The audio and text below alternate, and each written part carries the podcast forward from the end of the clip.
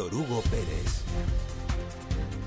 Hola, ¿qué tal? Buenos días. Arranca de la noche al día aquí en la Radio Autonómica de Canarias, como siempre contándoles todo lo que es eh, noticia aquí en las islas, en España y en el mundo. El drama de la inmigración ocupa otra vez, de forma obligada, la portada informativa en este día. Ayer hasta ahora les contábamos el hallazgo de una embarcación cerca de Lanzarote.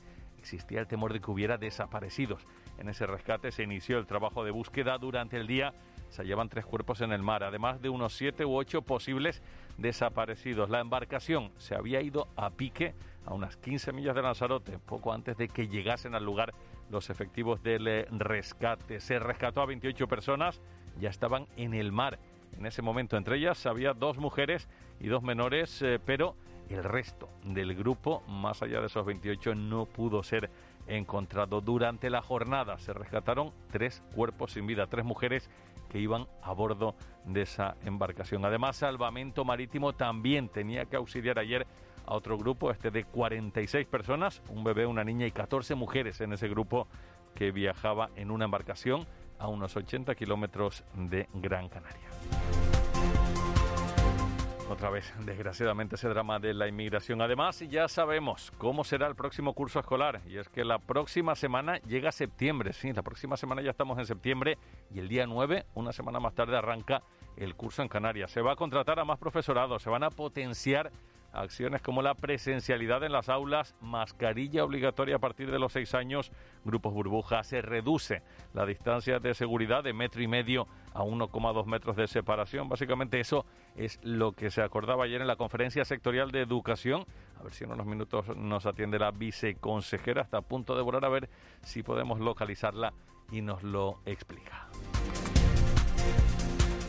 Y en cuanto a los datos de la pandemia, otro día más por encima de los 200 nuevos positivos, en concreto fueron 244 los casos detectados, no acabamos de bajar de forma constante de los 200, lo bueno eso sí es que se daban casi 400 nuevas altas, en concreto 397 pacientes que dejaban atrás la enfermedad, por tanto sigue bajando el número de casos activos, que ahora está en 14.245 personas. A ver si entre hoy y mañana bajamos de las 14.000. Sería un hito muy positivo para el fin de semana. Probablemente no, porque ya saben que los fines de semana se frenan esas altas y las cifras se mantienen, incluso se incrementan algo más. Así que entre hoy y mañana a ver si bajamos de las 14.000 personas que tienen coronavirus en el archipiélago. Y de la incidencia acumulada, también sigue bajando de forma lenta pero constante, igual que estos últimos días, eh, ya no de una forma tan abrupta porque nos estamos acercando al suelo y entonces ya va costando más, pero sí que sigue bajando. La incidencia acumulada a siete días en Canarias ahora mismo está en 81,4 casos por cada 100.000 habitantes. Son dos puntos y medio menos que el día anterior. Baja justo lo mismo que había bajado ayer y también lo que bajó anteayer. Estamos en ese descenso de dos puntos y medio cada día. Bueno, mientras siga así, vamos bien. El gran descenso y la noticia que invita más al optimismo es que la incidencia a 14 días ya ha bajado de 200, está en 196 casos por cada 100.000 habitantes, 14 puntos menos en un día. Esto indica que estamos dejando atrás rápidamente las jornadas de muchos casos y nos vamos estabilizando en unas cifras que reducen mucho, muchísimo esa tasa que mira, ya lo saben, a dos semanas. Lo peor, los eh, fallecidos. Eh, tenemos que lamentar dos nuevas muertes eh, por la enfermedad. Un hombre de 69 años en Fuerteventura y una mujer de 28 en Gran Canaria. Ese caso que ya les contábamos ayer, esa mujer embarazada que tenía coronavirus y había dado a luz por cesárea y tenía que ser ingresada en la UCI. No había sido vacunada, no pudo superar finalmente la enfermedad. Una auténtica desgracia. Además, la presión asistencial sigue bajando poco a poco. Hay 85 personas en UCI. En el archipiélago son cuatro menos que el día anterior, baja además en uno el número de pacientes ingresados en planta y ahora son 390. Y por islas, eh, Fuerteventura. Sigue siendo la que peores datos de incidencia presenta. Y el gran descenso que tuvo Fuerteventura hace un par de días ya se lo han ido comiendo las últimas subidas. Ayer otros 25 nuevos casos, solo una alta médica con todo esto, la incidencia acumulada. A 7 días en Fuerteventura está en 111 casos por cada 100.000 habitantes, sube 8 puntos respecto al día anterior y son 262 las personas con la enfermedad en la isla, lamentando sobre todo ese fallecimiento que ya les hemos eh, contado a causa del eh, coronavirus.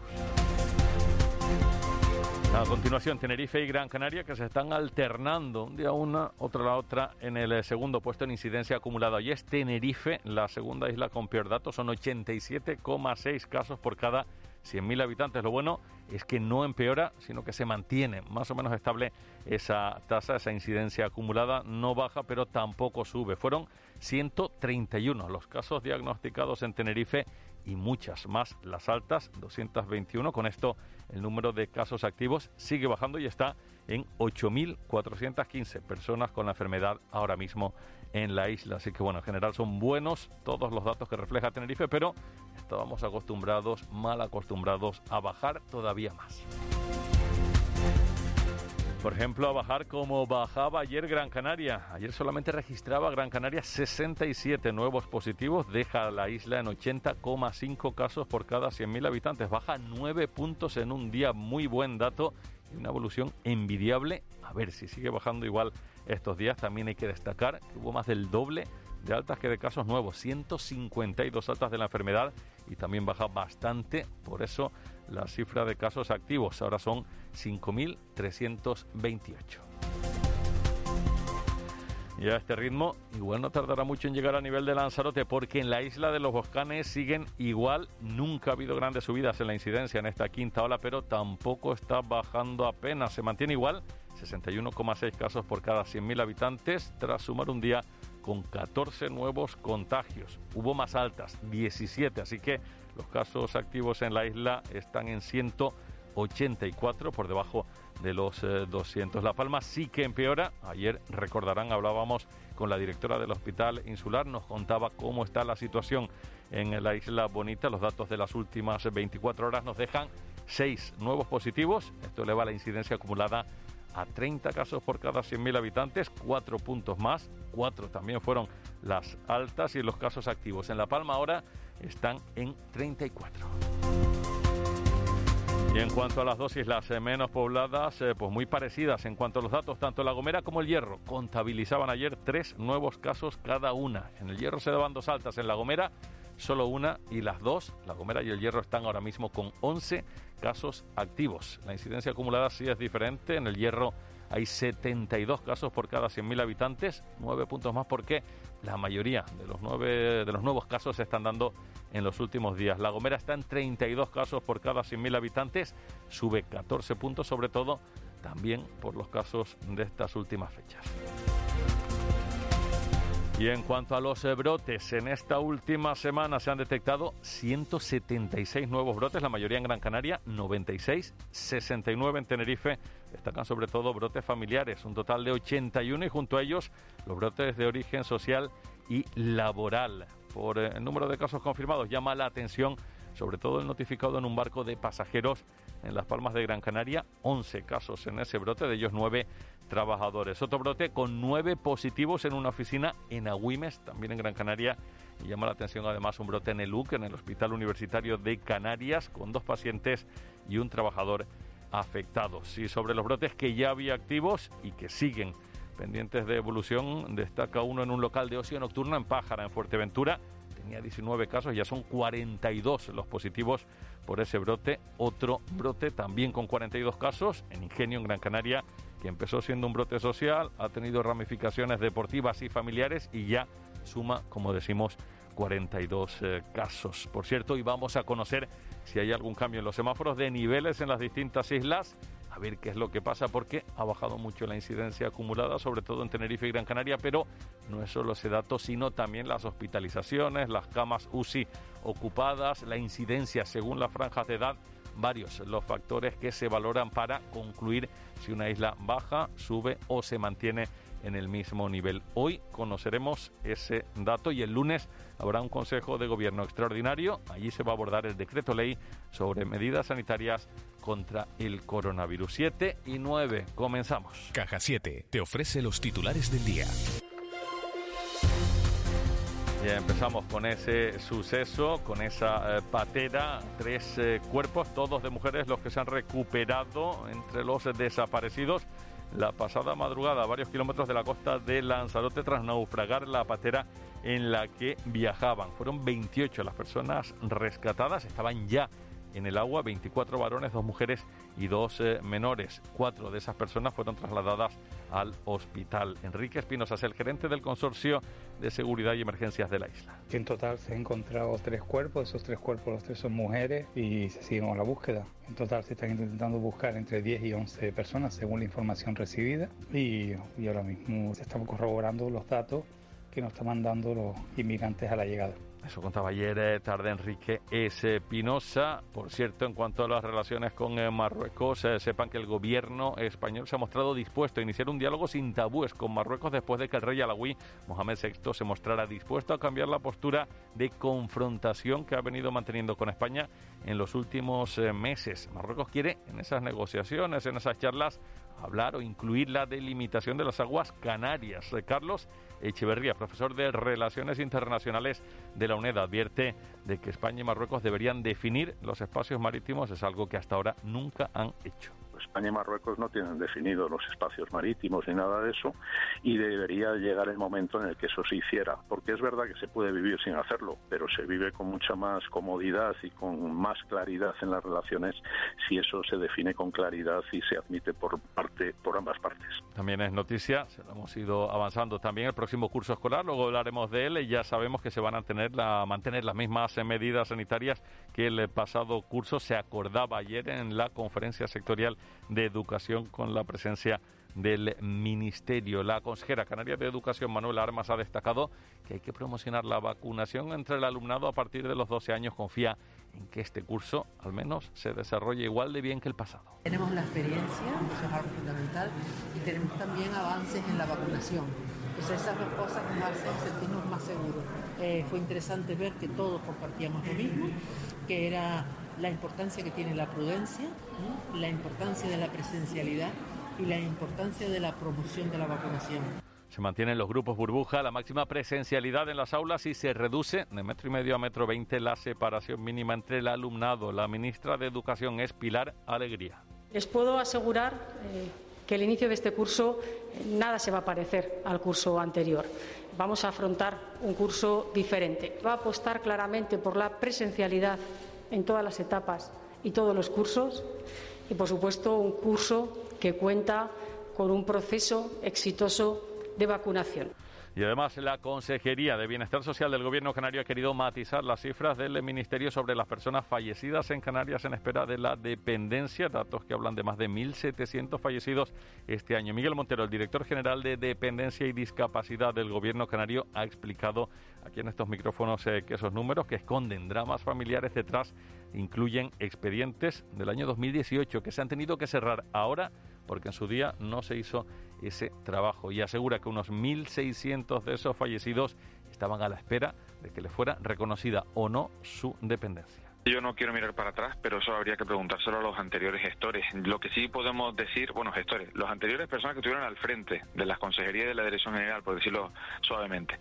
Yo no diría gestores. La cuestión de fondo, en todo caso, es que eh, no se hizo ese trabajo. Nosotros cuando, bueno, yo hago ahora dos años en el cargo y cuando llegué era una de las cosas que más me sorprendió eh, que, que hubiese determinadas cuestiones que estaban sin resolver, igual que en temas judiciales estamos contratando determinados recursos del año 2013 Además, eh, seguimos pendiente a la vacunación en el archipiélago. El 82% de la población tiene al menos una dosis de vacuna y saben que son dos las vacuguaguas que hay activas, una en Gran Canaria, otra en Tenerife, y que invitan a la población a pie de calle a vacunarse si aún no lo han hecho. Son puntos móviles de vacunación a los que se sube cada día pues entre 40 y 50 personas de media de todas las edades, así lo explica Carlos Fernández, el subdirector de enfermería de atención primaria de Tenerife el perfil de la población, de los usuarios que se acercan, pues bueno, es de todas las edades y, todo tipo de dudas. Es verdad que eh, vemos que las dudas que plantean los usuarios todavía son dudas generales de eh, es pertinente que me vacune, o sea, me vacuno o no me vacuno. Cosa sorprendente después de pues el recorrido que lleva la vacuna del COVID, la información que se ha dado con respecto a la seguridad y a, la eficacia de las vacunas, pero son dudas que todavía siguen eh, palpables, siguen perceptibles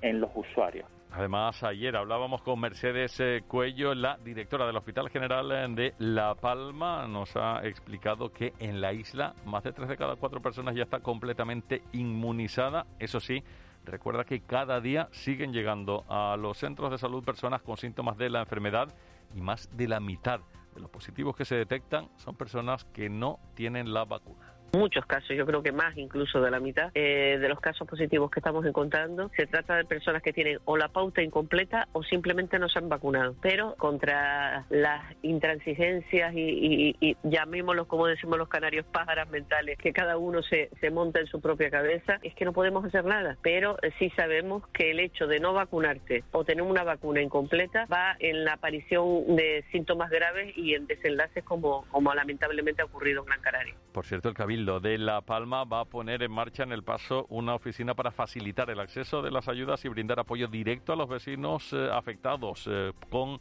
pérdidas materiales por el incendio de la pasada semana que recuerden afectaba a decenas de viviendas allí en el paso y también en el municipio vecino de los Llanos de Aridane. También se va a poner en marcha un gabinete técnico para atender la emergencia de una manera más eficaz y organizada, así lo dice el vicepresidente del Cabildo Insular, José Adrián Hernández Montoya, lo ha dicho tras eh, la segunda reunión de coordinación entre administraciones. Para la próxima eh, semana ya con una eh, apertura de eh, una, una, oficina donde los damnificados pueden eh, presentar las solicitudes en la oficina, se va a instalar en la oficina de la, mm, la Casa de la Cultura del, Paso, lo va a hacer a través de la empresa pública GESPLAN como medio propio del Cabildo y va a colaborar desde, el punto de vista administrativo, pero también desde el punto de vista técnico para hacer los informes de valoración que darán lugar luego a las indemnizaciones correspondientes a los damnificados. Te presentamos En Plan Fácil, nuestra manera de hacerte la vida más fácil. Abre tu cuenta y disfruta de todo un mundo de ventajas. Da el salto a Caja 7. Porque somos la Caja de Canarias.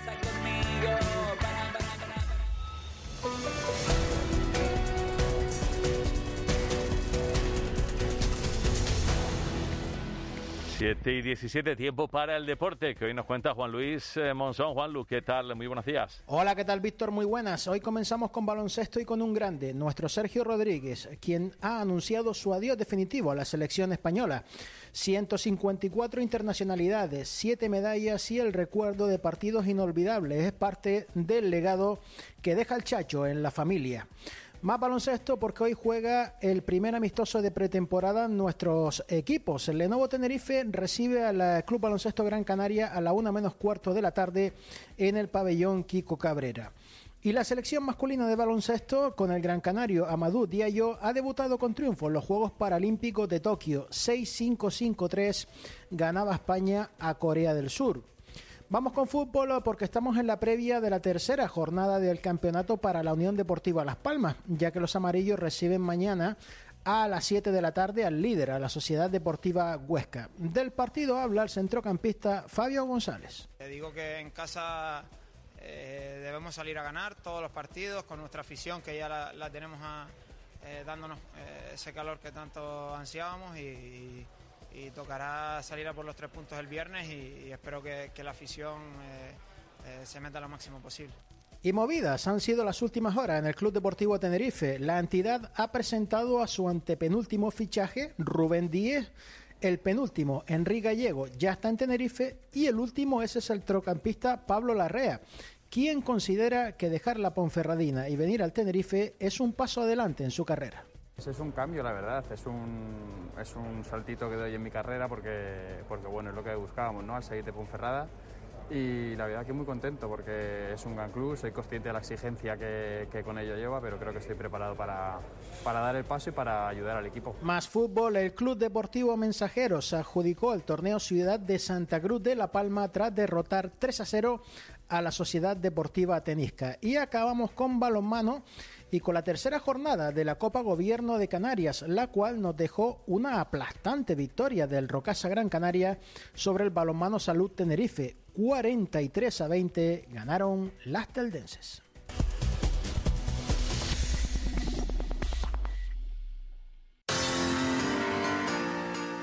Este fin de semana todo goles radio en el Estadio de Gran Canaria Las Palmas Huesca y en el Carlos Tartiere Oviedo Tenerife. Donde haya un equipo y un deportista canario, allí estará Canarias Radio. Todo Goles Radio con Juanjo Toledo. Vuelve el programa líder del fin de semana. Síguenos en las redes sociales. Somos Todo Goles Radio. Canarias Radio. Contamos la vida.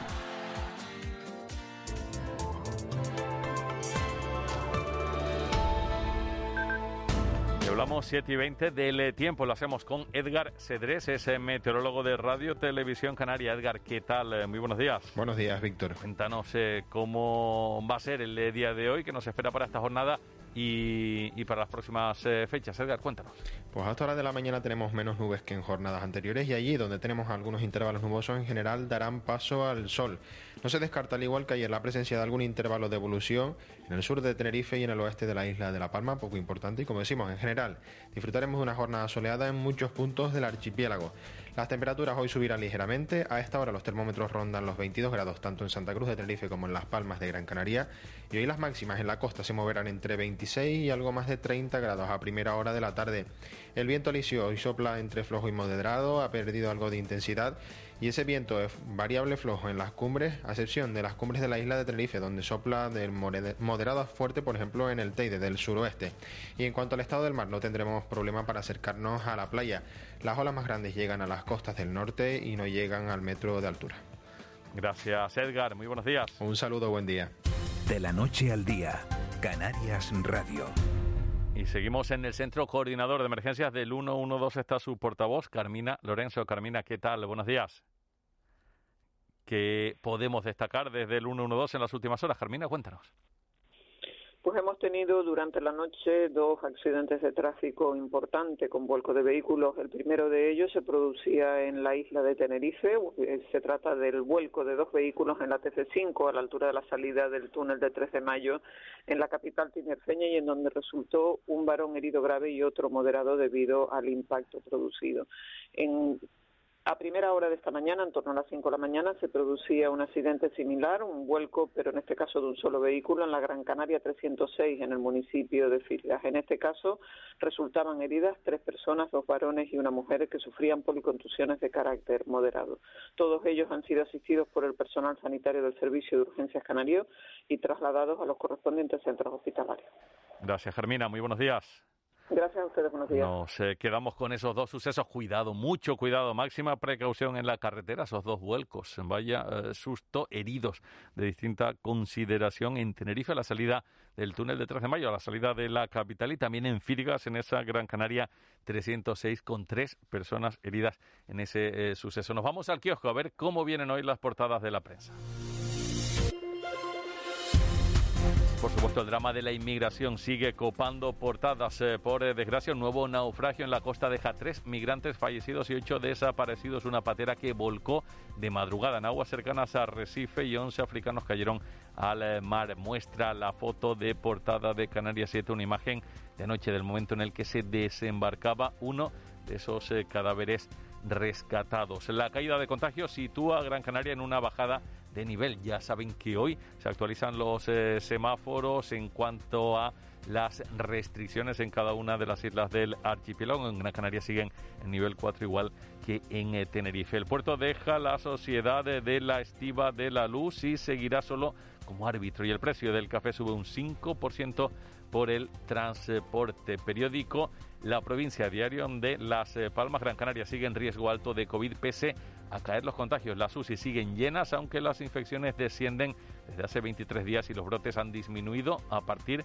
del pasado 3 de agosto. Un estudio canario detecta anticuerpos contra el coronavirus en la sangre del cordón umbilical de un bebé de una madre vacunada. Además, la foto de portada, impresionante esos trabajos en el túnel de la aldea, avanzan los nuevos túneles de la carretera a la aldea. Y un ciberataque no impide que Petrologis suministre combustible sin dificultad. En economía, seis de cada diez negocios dedicados al ocio en la región ya están en la ruina y la CNMC destapa subidas ocultas de la luz tras las nuevas tarifas horarias. Periódico El Día, el 60% de los negocios de ocio de Canarias a la ruina. Representantes de bares, discotecas eh, denuncian que se sienten abandonados por parte de la Administración. Una gran mayoría solo ha recaudado este mes el 11,4% de las ganancias obtenidas en agosto de 2019. La foto de portada para ese incendio también se lo contábamos ayer a esta hora en la zona de Jardina en una vivienda, varias eh, explosiones, todo quedó, dice,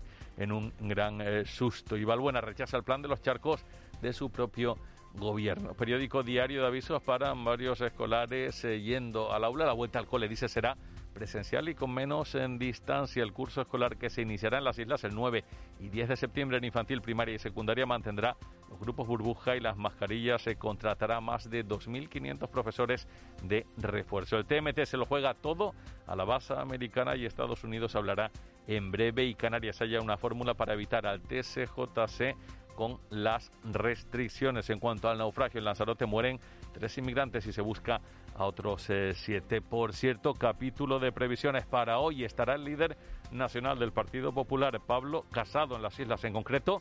En el Hierro, a la una y cuarto está previsto que visite el centro de alojamiento de inmigrantes que está en el antiguo convento del municipio de la frontera y ya en horas de tarde, a eso de las cuatro y media, también hará un recorrido por las calles del centro y la zona comercial de la capital, de Valverde, allí en la isla del Meridiano. Además, muy activo Fernando Clavijo durante estos días, el secretario general nacional de Coalición Canaria, hoy habla de educación, valorando las políticas y la planificación del inicio del próximo curso escolar. Y en Fuerteventura se presentan también actos con motivo de las fiestas de Nuestra Señora de la Peña. Será, por supuesto, no podía ser en otro lugar, en el marco incomparable del santuario de la Vega de Río Palma. 7 y 26, nos vamos con la cultura, como cada día, con Fran Suárez, las recomendaciones culturales y la actualidad cultural de la jornada. Fran, ¿qué tal? Muy buenos días. Buenos días, Víctor Hugo. Canarias se sitúa como la tercera comunidad autónoma con más demandas de libros de texto de segunda mano, según un estudio del portal Mil Anuncios. En los meses de verano la oferta ha aumentado un 1947% en el archipiélago canario. Los libros de bachillerato son los más buscados por las familias. La Organización de Consumidores y Usuarios apunta que en estos niveles educativos los materiales de texto son más costosos con un gasto medio anual de 230 euros por estudiante. Delirium Teatro estrena el próximo 3 y 4 de septiembre la comedia La Buena Vecindad en el Auditorio Capitol de Tacoronte. La obra escrita por Antonio Tavares está interpretada por actores como Carmen Cabeza, Soraya González o Javi Socorro. El autor palmero de La Buena Vecindad ha desvelado que la obra trata aquellos conflictos cotidianos que se desencadenaron debido al confinamiento.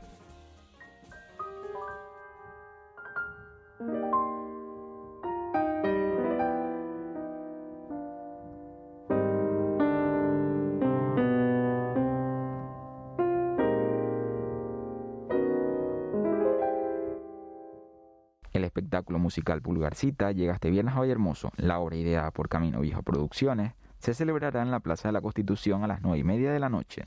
El cuidado del medio ambiente o el respeto a la diversidad y los menores son algunas de las reflexiones que tratará de transmitir la función. Pulgarcita vivirá grandes aventuras junto a personajes como Rodolfo, Sebastián y Luis Miguel. Para acceder al recinto es necesaria una inscripción previa a través de la página web del Ayuntamiento de Vallehermoso.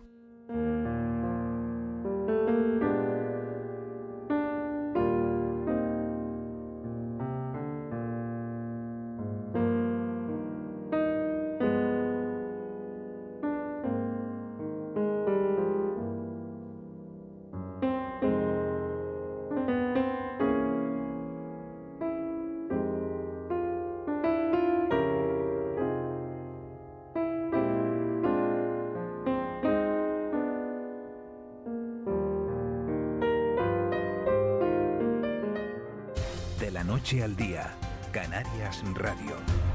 En Cristalam tenemos la solución definitiva para el exceso de calor en edificaciones. Nuestras láminas de control solar 3M para cristal con una reducción térmica de más de un 80% y libres de mantenimiento son eficiencia energética en estado puro, sin obras, sin cambiar los vidrios, en exclusiva en Canarias, solo en Cristalam. Visítanos en cristalam.com. May Tenerife, grandes obras del teatro iberoamericano. Muestra escénica iberoamericana del 2 de septiembre al 6 de octubre. El Sausal, Tacoronte, Guía de Isora, La Laguna, Adeje, Puerto de la Cruz, Tegueste, El Rosario, Los Realejos, Vilaflor, Arona y Candelaria. Información y entradas en maytenerife.com. Cabildo de Tenerife.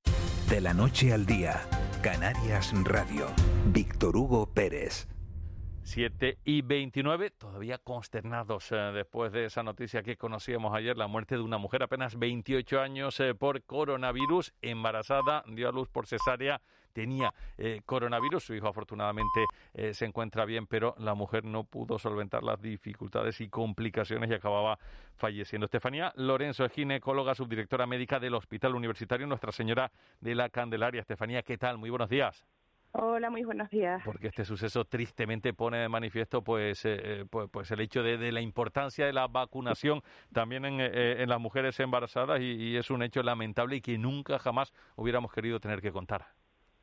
Evidentemente, ya son varias las mujeres en, en todo nuestro territorio español que han sufrido esto y nos ha tocado, nos ha tocado también en Canarias.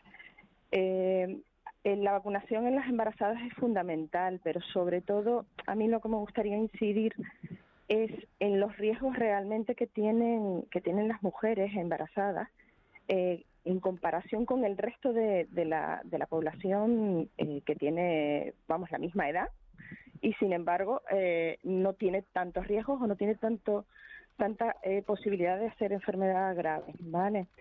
Eh, el, final del segundo trimestre y durante el tercero, mm, las embarazadas, bueno, el cuerpo de la embarazada tiene muchos cambios. Todos sabemos que por sí mismo ya el embarazo es una situación de riesgo y ante diversas enfermedades, como por ejemplo eh, la gripe. Todos sabemos que las embarazadas hace muchos años que se vacunan de la gripe precisamente porque, pues porque eh, tienen más riesgo de hacer algo grave con respecto a esto. Eh, cualquiera puede entender además que aunque bueno que no, no hayan estado embarazadas o embarazados, que el volumen de, del abdomen en, el embarazo modifica la función respiratoria, comprime los pulmones, eh, los cuales tienen que cambiar la, la forma de trabajar, el ritmo de la respiración. Entonces, claro, en una embarazada que, que coge el coronavirus y este se hace grave y hace una neumonía, la capacidad de, respirar de forma normal se ve, se ve afectada y claro, son pacientes que son más susceptibles de, tener que, ser intubadas, de necesidad de ingreso en UCI. Entonces, bueno, pues ahí vienen todas las complicaciones de esto. Lo que pasa es que al principio de, todo esto y de, aparecer la vacuna no había estudios eh, pues sobre o datos fehacientes sobre la seguridad de la vacuna en las embarazadas, ¿verdad? Efectivamente, y además eh, lo que no tenemos todavía son estudios eh, a largo plazo de, de cómo la vacuna, eh, si la vacuna nos va a dar anticuerpos durante más tiempo, eso lo sabemos para todos, y tampoco tenemos estudios sobre si la vacuna a largo plazo va, va, a darnos inmunidad en nuestros fetos. Como saben, porque me imagino que, lo habrán leído, eh, hay un estudio en marcha aquí en el Hospital de la Candelaria que está eh, ya demostró que es a través de la leche materna se pasan anticuerpos al feto. Eh, ayer se, se anunció un nuevo hito que es que ya se demostraron en una paciente que, que tuvo un parto en junio, también aquí en nuestro hospital, que esa paciente sí que había sido vacunada porque, bueno, pues porque era sanitaria y tenía claro que se quería vacunar desde el principio. Y eh, en el eh, recién nacido se han demostrado el paso de anticuerpos. Todo esto es mm, maravilloso porque nos da una esperanza muy grande a ese respecto. ¿Qué ha pasado previamente a eso? Pues previamente a eso las sociedades científicas lo que han sido es prudentes, muy prudentes. En otros, en otros países no, pero en Europa y concretamente en España eh, la prudencia fue, fue la máxima porque evidentemente este colectivo es importante y nuestros, nuestros fetos y nuestros futuros hijos pues también. El hecho de que ahora podamos eh, decir que vacunarse es bueno, vacunarse es necesario y vacunarse es seguro, tenemos que eh, entenderlo como precisamente como algo valioso de haber estado esperando y ahora sí que hay estudios. Los estudios son observacionales de grupos masivos eh, vacunados en, otros países y de eso es de lo que hemos aprendido. Con lo cual, mm, la, la embarazada tiene que estar segura eh, entendemos. Yo lo entiendo perfectamente como ginecóloga que soy hace un montón de años y como madre y como mujer que ha estado embarazada entiendo el miedo, entiendo el miedo que tienen las pacientes. Pero eh, el miedo no puede ser selectivo, no podemos tener miedo a la vacuna y no tener miedo a las complicaciones que realmente tiene, tiene esta enfermedad, que son muchísimas. Y se puede vacunar con, con seguridad una, una mujer embarazada, por lo que nos está diciendo, hay completa seguridad, se puede vacunar y de hecho se debe, se debe vacunar. Y debe vacunarse, exacto, puede y debe vacunarse. Eh, la vacunación eh, nos aporta la tranquilidad de que de que no la mayoría de, de los pacientes vacunados eh, no hacen enfermedad grave y por consiguiente, al no ser enfermedad grave, todo el riesgo, eh, incluida la mortalidad eh, de los ingresos en, UCI y la intubación, los fármacos que usamos para, para la enfermedad COVID-19, todos esos son fármacos que son muy agresivos y efectivamente están más limitados en la embarazada. Con lo cual, la vacuna, que la conocemos, que es segura, y que nos protege de esos riesgos, eh, debemos emplearla. ¿En qué momento de, se debe vacunar la embarazada? ¿Al principio? ¿En cualquier momento puede, puede hacerlo? Ahora mismo la recomendación es que en cualquier momento, cuanto antes se vacunen, mucho mejor. Porque eh, además eh, es verdad que las embarazadas de primer trimestre que hemos tenido, que, que han pasado la enfermedad, la han pasado de una manera muy leve, asintomática, Solo hemos tenido una paciente de primer trimestre eh, ingresada con una neumonía y la verdad es que la pasó, pasó bastante tiempo ingresada, pero mm, se ha ido muy bien con su embarazo que sigue, que sigue adelante. Pero las que han hecho cuadros mucho más graves son embarazadas de segundo y tercer trimestre. Eh, pero lo ideal, lo ideal es vacunarse en cuanto uno pueda. Y ahora aquí en Canarias, como sabemos, eh, cuanto uno pueda es dentro de cinco minutos si quiere. Exacto, Estefanía. Y le quiero preguntar por eso que me comentaba, ese estudio eh, pues sensacional que, que, ayer daba la vuelta a todo el país, eh, mediante el cual han detectado anticuerpos en la sangre del cordón de un bebé de una madre vacunada. Ese era el titular que, que llegaba y, y, que ha dado la vuelta, como decía, a todo el país. Lo que tenemos sobre todo es una, una gran esperanza en que esto eh, se repita en todos los, eh, los recién nacidos que, que, vayamos a estudiar. Ya tenemos bastantes mujeres apuntadas para, para este estudio. El estudio, eh, eh repito, nos da un montón de esperanzas, pero una esperanza que además esperábamos, que eh, queríamos que esto fuera así y, bueno no mm, nos ha sorprendido simplemente bueno pues el, el boom que ha tenido no pero pero bueno eh, seguimos adelante. Las mujeres embarazadas que quieran que quieran participar pues mm, en cualquier eh, escrito de la prensa hay un número de teléfono al que pueden apuntarse. Sus patronas de los centros de salud les pueden dar dar más datos. Y y simplemente hace falta estar vacunada y querer saber si su hijo al nacer va a tener anticuerpos. Claro. Pues eh, Estefanía Lorenzo, ginecóloga, subdirectora médica del Hospital Nuestra Señora de la Candelaria, muchas gracias por atendernos en directo. Feliz jornada, Estefanía. Un saludo. Venga, muchas gracias. Saludos. De la noche al día, Canarias Radio. Y es el asunto del que más se habla en la jornada de hoy porque tenemos el inicio del curso casi a la vuelta de la esquina. La próxima semana ya septiembre, incorporación del profesorado a lo que son los centros educativos y ya para la siguiente pues será pues la vuelta a las aulas de los más eh, pequeños. Así que es fundamental eh, saber, sobre todo para los padres y madres de los estudiantes, cómo va a ser el próximo curso, marcado por la pandemia un poquito menos eh, que el que hemos finalizado, pero también con restricciones y ayer todo se concretaba en la conferencia sectorial de educación con la ministra de Educación. Así que vamos a conocer lo que va a afectar a Canarias, lo que vamos a tener en el archipiélago el próximo curso. Para ello nos atiende la viceconsejera de Educación y Deportes del Gobierno Canario y ya es María Dolores Rodríguez. María Dolores, ¿qué tal? Muy buenos días. Muy buenos días. Gracias por atendernos. Sabemos que está a punto de coger un, avión, así que le agradecemos que nos atienda para hablar un poquito de cómo va a ser ese próximo curso, lo que se ha hablado, lo que se ha concretado. El año pasado se contrataban a muchos eh, profesores para hacer frente pues bueno, a las restricciones de la pandemia. Eh, ¿Cómo va a ser ese asunto? Porque se habla también de, de muchas nuevas contrataciones para este curso del eh, profesorado aquí en Canarias. Sí, eh, nosotros continuamos, eh, se ha decidido continuar con los mismos criterios prácticamente que el curso pasado, porque dieron seguridad y guardaron la de salud nuestros centros escolares, el margen de, de, infección dentro de los centros, ¿no? Con el tema COVID fue mínimo.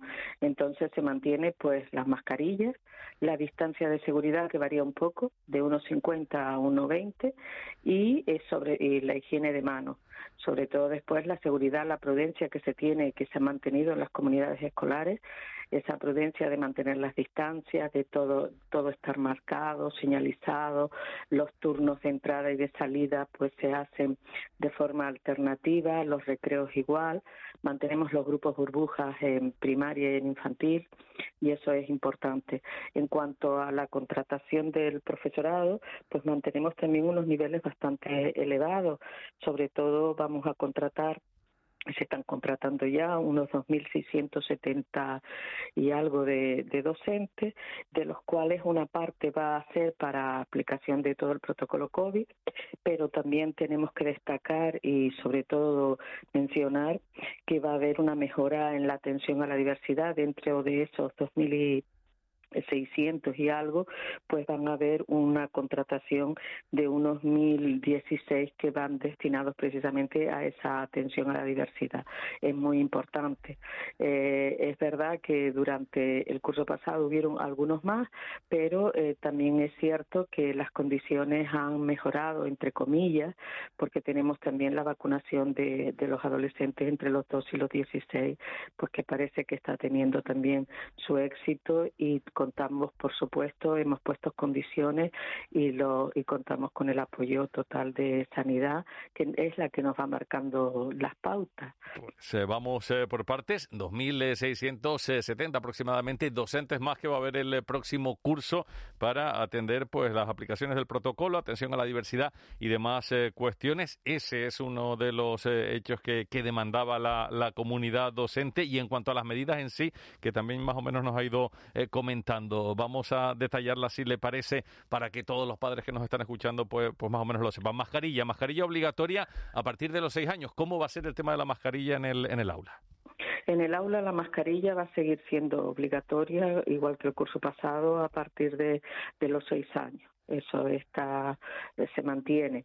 Luego, otra de las características del protocolo que se hizo el año pasado es la distancia de seguridad, que ha bajado de 1,5 a 1 a 1,20. Y luego tenemos también el lavado de manos, la señalética dentro de los centros. El curso pasado se, los centros mm, especificaron claramente eh, dentro de, de las distancias, las mamparas y luego las marcas dentro del recreo también para separar grupos. Entonces eso se sigue manteniendo igual que los grupos burbujas en primaria y en infantil la, mascarilla obligatoria es en el aula, en todo el centro, también en los recreos, eh, en todo momento. Sí, eh, hay, puede haber cierta flexibilidad, pero eh, estamos, queremos seguridad y queremos prudencia. Entonces, dentro de esa seguridad y dentro de esa prudencia está el mantener la mascarilla. Y la mascarilla a partir de los seis años, pues es obligatoria en todos los niveles. En todo momento, de momento, porque también el protocolo es flexible y vamos a ir viendo también su evolución y nos va marcando la pauta lo que nos dice Sanidad. Eso en cuanto a la mascarilla. También mencionaba los grupos burbujas. ¿Se van a mantener eh, de la misma manera que el año pasado? Sí, en primaria se van a mantener a los grupos a 25 alumnos, tal cual estaba el curso pasado. También puede haber cierta flexibilidad para determinadas actividades, una mezcla de algunos grupos que sea en un momento preciso pues necesario. Quizá lo más destacado es eso que también nos comentaba, la distancia de seguridad. Era metro y medio el curso pasado, ahora se reduce a, un metro con 20 centímetros, a uno con dos. Exactamente, y eso se ha hecho también porque pensando en que los niveles han ido bajando y pensando también sobre todo en que tenemos una, una vacunación de adolescentes a partir de 12 años hasta los 16 y a partir de ahí pues todos también hemos estado ya vacunados a partir de esas edades. Pues ahora en este a lo largo de este verano se ha ido vacunando a esa población joven y eso también favorece el hecho de que hayamos bajado de unos 50 a unos 20. Es por eso, porque también habrá quien eh, pueda pensar, no, es que como las aulas son eh, tan pequeñas en el conjunto del país, no solo en, Canarias, porque todo esto son medidas en el eh, conjunto del país, que, que, las aulas son tan pequeñas, tantos niños, para que quepan al final todos los niños en el aula se, se reduce a uno a uno con veinte. Habrá quien pueda pensarlo. Mm, también hay que darse cuenta que nosotros tenemos, vamos a tener también, igual que el curso pasado, desdoble. Es decir, nosotros no vamos a sobrepasar determinados niveles y entonces habrán desdobles. Hay grupos, hay eh, centros escolares que no pueden mantener esa distancia había todo el alumnado y entonces, como el curso pasado, el bachillerato y algunos ciclos formativos de formación profesional pasan al turno de tarde es decir, que se vela precisamente por la salud y por la seguridad de todos, porque la pandemia no ha concluido. Claro. Eh, otra cuestión en la que se incidió mucho en esa reunión de, la jornada de ayer eh, con la ministra y con todas las comunidades, la presencialidad en el aula. Es algo que va a primar y a lo que se le va a dar muchísima importancia, que, acudan eh, pues todo el tiempo todos los alumnos al aula, esa presencialidad que es fundamental. La presencialidad es fundamental. Desde el curso pasado en Canarias nosotros apostamos por esa presencialidad que si bien al principio creó, mm, si recuerda, alguna inquietud, nosotros también estábamos inquietos pero y muy prudentes, pero considerábamos que era muy importante que el alumnado estuviera en el aula de forma que, que no se produjeran tampoco ningún problema de salud, como así se efectuó, y la apuesta era la educación. Los niños y las niñas necesitan estar en contacto unos con otros, somos seres sociables y mantenemos también el tema de las emociones, que también es muy importante, el estar en contacto con el, con el que con el igual, con el que está al lado y con sus maestros y maestras, era muy importante que el alumnado estuviera y esa presencialidad seguimos este año pues apostando por ella. Otro asunto que, interesa mucho es la vacunación. Hay países en los que se ha anunciado eh, que se va a obligar a, vacunarse a todo el profesorado. Eh, la obligación eh, de, vacunarse no existe en, nuestro país, sin embargo, sí que se ha sugerido en determinados colectivos que, que se deban vacunar. ¿Cómo va a velar por todo ello la Consejería de Educación? La consejería sigue velando y, apuesta por la responsabilidad de todo el profesorado y de todo el personal que trabajan en los centros escolares y están en contacto con ellos. Hasta ahora eh, eh, se han vacunado, probablemente haya personas que todavía no, pero es una nosotros consideramos que el profesorado es bastante responsable y queremos que se siga manteniendo eso, es decir, aquel que no está que sea consciente de que se tiene que vacunar por el bien común de todos.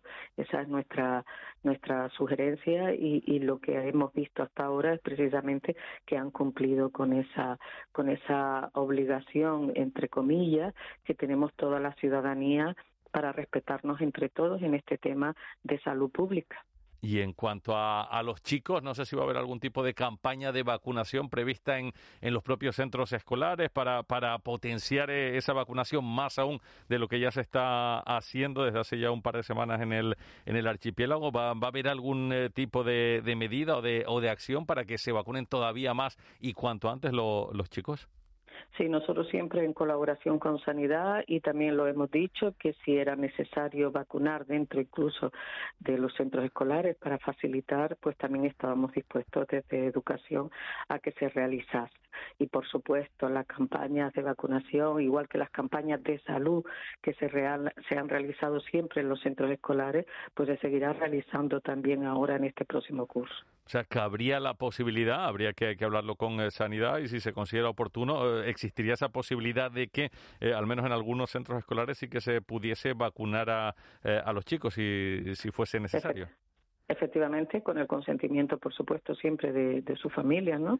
De sus tutores y tutoras, eh, no habría ninguna dificultad para que se realizase, puesto que a veces ocurre que si existe demasiada demanda, ¿no? Y, y los lugares donde se vacuna no da cabida, pues los centros escolares, pues podría realizarse en algún caso también esa vacunación. Y otra cuestión es lo que va a pasar eh, con eh, los menores de, de 12 años también en cuanto a la vacunación. De momento no hay estudios concluyentes al respecto, se está a la espera de que, eh, de que se puedan confirmar, pues, pues que, se pueden vacunar sin ningún tipo de problema. Si finalmente se confirma y así fuera, supongo que también eh, se estarían pues eh, preparando para proceder a esa vacunación, si fuera necesario, de, de los chicos que quisieran de 12 años hacia atrás. Exactamente como usted bien dice, todavía no hay estudios concluyentes con respecto a esa vacunación de esos niños menores de 12 años. Nosotros siempre eh, en espera de que lo que nos comenta Sanidad, entonces ya ahí ya tendríamos que ver de qué forma se podría realizar incluso lo que yo le comentaba de los propios centros escolares. Pues eh, María Dolores Rodríguez, viceconsejera de Educación del Gobierno de Canarias. Muchas gracias por atendernos en directo. Un feliz viaje. Gracias, repetimos, por la diferencia con los oyentes de la Radio Pública de Canarias. Un saludo. Muy buenos días. Buenos días. Gracias a ustedes. De la noche al día, Canarias Radio. 8 menos 10 tenemos que irnos también a Lanzarote. Ayer eh, les contábamos sobre esta hora ese suceso de la patera, la embarcación eh, que era encontrada con unas 18, al final eran 28 personas a bordo, muchas ya estaban en el, en el mar, varios desaparecidos. Enrique Espinosa, el gerente del Consorcio de Seguridad y Emergencias del Cabildo Insular. Enrique, ¿qué tal? Muy buenos días. Muy buenos días. Finalmente, ¿cuál es el balance de ese, de ese suceso? Y, no sé si va a proseguir hoy eh, algún tipo de búsqueda. Sí, bueno, la búsqueda acaba de iniciarse. Eh, la búsqueda ayer, el resultado fue, encontramos tres, tres personas, tres cuerpos que corresponden a tres mujeres, los cuales fueron derivados después por la noche a, Puerto Rosario por la proximidad y la logística.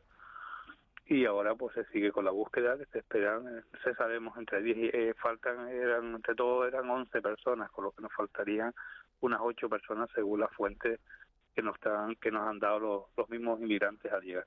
Es decir, que se buscaría unas ocho personas desaparecidas de esa embarcación, aparte de, eh, de los tres cuerpos rescatados, pues son ocho personas a las que se busca. Eh, imagino que no será fácil, porque eh, estos cuerpos eran localizados bastante lejos de donde, donde se encontraban a, a los supervivientes. Imagino que será una búsqueda intensa y, no va a ser fácil. No, no va a ser fácil, pues ayer se unieron tres los helicópteros, ayer habían dos helicópteros volando a casi a la misma vez en diferentes cuadrantes porque lo importante muchas veces el cuerpo se queda a media agua y es la posibilidad que estamos barajando. Que el problema es que las corrientes, que es zona alta mar y bastante dificultoso. Ayer un poco de suerte con esos tres, tres cuerpos y ahora pues a seguir tanto mañana y tarde para ver si hay nuestra la búsqueda da ya con los frutos o realmente no sabemos si ya las corrientes ya se lo han llevado ya mucho o realmente están más al fondo y no y realmente no lo vemos. En cuanto a los supervivientes, eh, ¿se encuentran bien? ¿Varios tuvieron que ser derivados a un centro hospitalario o se han ido recuperando? Sí, sí, eh, por deshidratación, llevaban ya muchos días, llevan seis días embarcados, mucho por el tema de la deshidratación ocurre porque beben agua de mar, y eso es lo que ocurre, que el cuerpo pues, realmente la, la, expulse y, el malestar que tienen, y es lo que ocurre tantos días en el mar y no tener agua agua potable para poder beber. En cuanto al rescate, imagino que fue dramático porque porque muchos estaban ya en, en el mar, ya había sobrado la, la embarcación y, muchos fueron encontrados en el mar y, casi en el último momento, ¿no?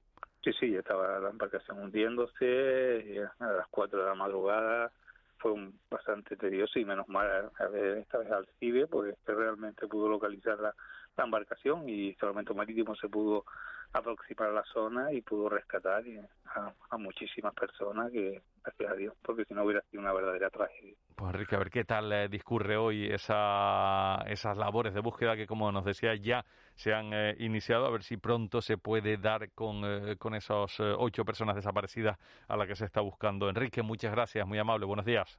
Muy buenos días a todos. Te presentamos En Plan Fácil, nuestra manera de hacerte la vida más fácil. Abre tu cuenta y disfruta de todo un mundo de ventajas. Da el salto a Caja 7. Porque somos la Caja de Canarias. De la noche al día Canarias Radio. Víctor Hugo Pérez. Entiendan, esto les va a interesar. Hablamos de pensiones eh, porque el gobierno ha aprobado el primer bloque de esa reforma de las eh, pensiones. José Enrique de Besas, profesor de Economía de la Universidad de Valencia, es experto en este asunto. En más de una ocasión eh, pues nos ha ido iluminando y alumbrando con sus conocimientos. Señor de Besa, ¿qué tal? Muy buenos días. Hola, buenos días, ¿qué hay? Encantado de saludarle para preguntarle sobre todo pues, qué novedades incluiría esta nueva reforma de las pensiones para todos los trabajadores que tarde o temprano pues aspiran a, jubilarse. ¿Cuáles son esas principales reformas o novedades? Sí, yo creo que la más, mm, en cuanto a volumen de lo que va a suponer y en cuanto a las expectativas que había generado, va a ser la revalorización de las pensiones con el índice de precios al consumo, con el IPC, que lo que es la reforma estrella de, de, este paquete, ¿no? como habéis dicho, de este primer paquete de medidas.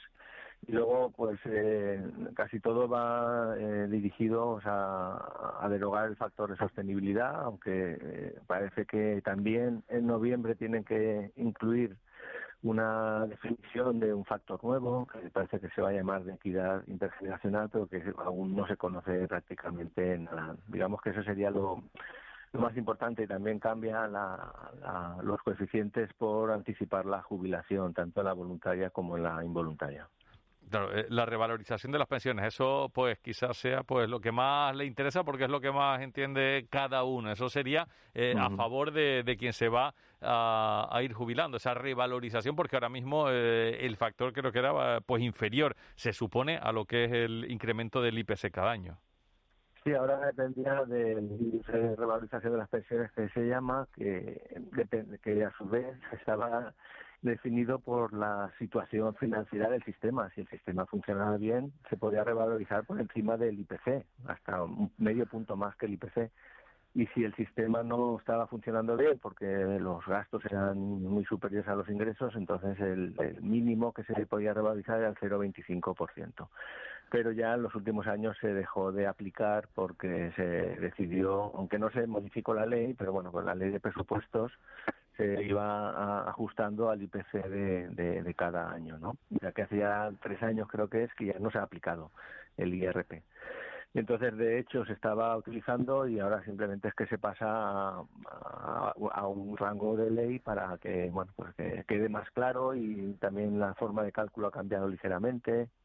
No, va no se hace una proyección y luego se corrige la desviación si es hacia, hacia arriba, sino que se va a utilizar el promedio del IPC del año anterior. Así no tiene que, estar luego, no, no desaparecerá lo que se llamaba la paguilla que había a principio de año cuando había una diferencia entre el IPC estimado y el, y el IPC real, solo si el IPC real era era superior al estimado. Eso es lo que va a desaparecer ahora. Es verdad. Otro asunto que tiene a la gente preocupada es eh, la edad a la que se puede jubilar. Todos tenemos en mente los 65 años. Se amplió a 67 eh, cada año, dos meses más. Creo que llevamos por 66 en, en cuanto a la edad de, de jubilación, que progresivamente irá eh, acercándose a esos 67 años, ¿verdad?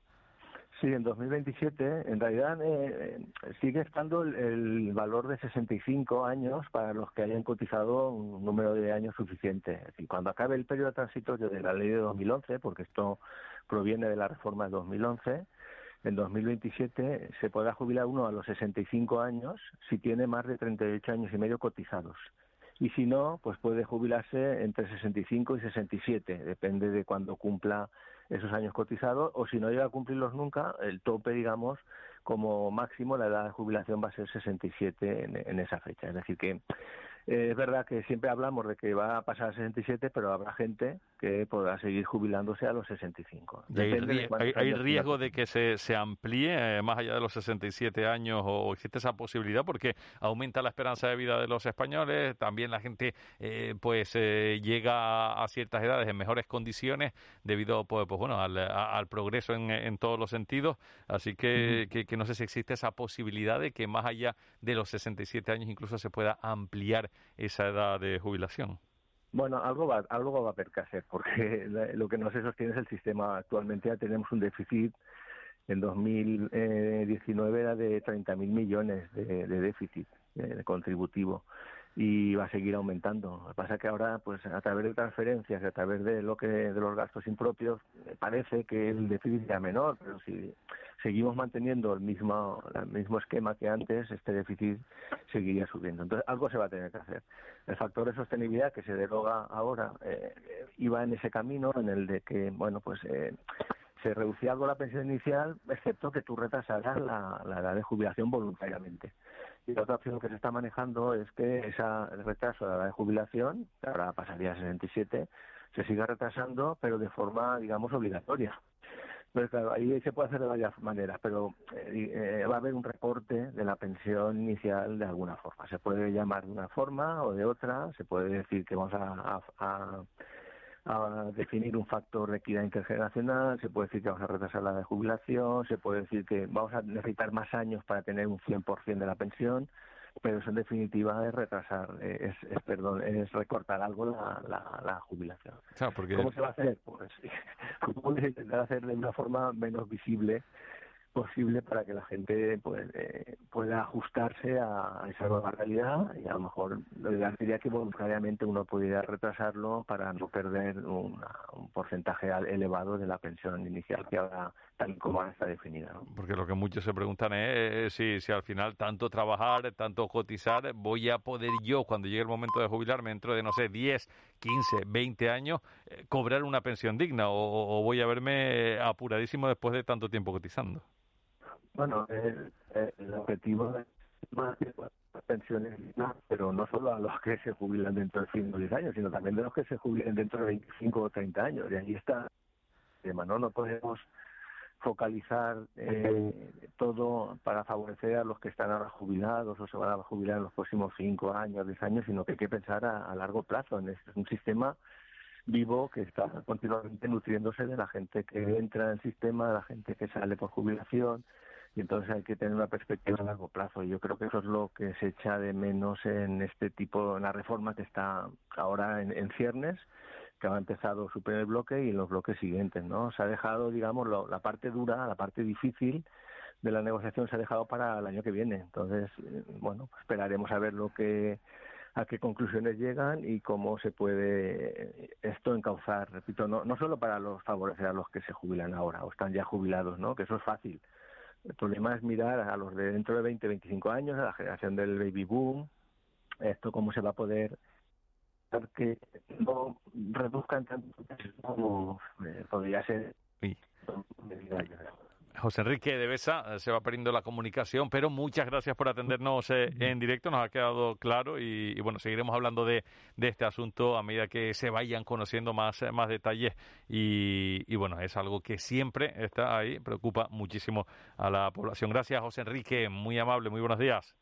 Muchas gracias a vosotros. Ocho y un minuto. Repasamos con Laura Afonso los titulares del día. Caja 7 te ofrece los titulares del día. El Gobierno de Canarias se reúne este lunes en un Consejo de Gobierno extraordinario para abordar el decreto ley sobre medidas sanitarias contra la COVID.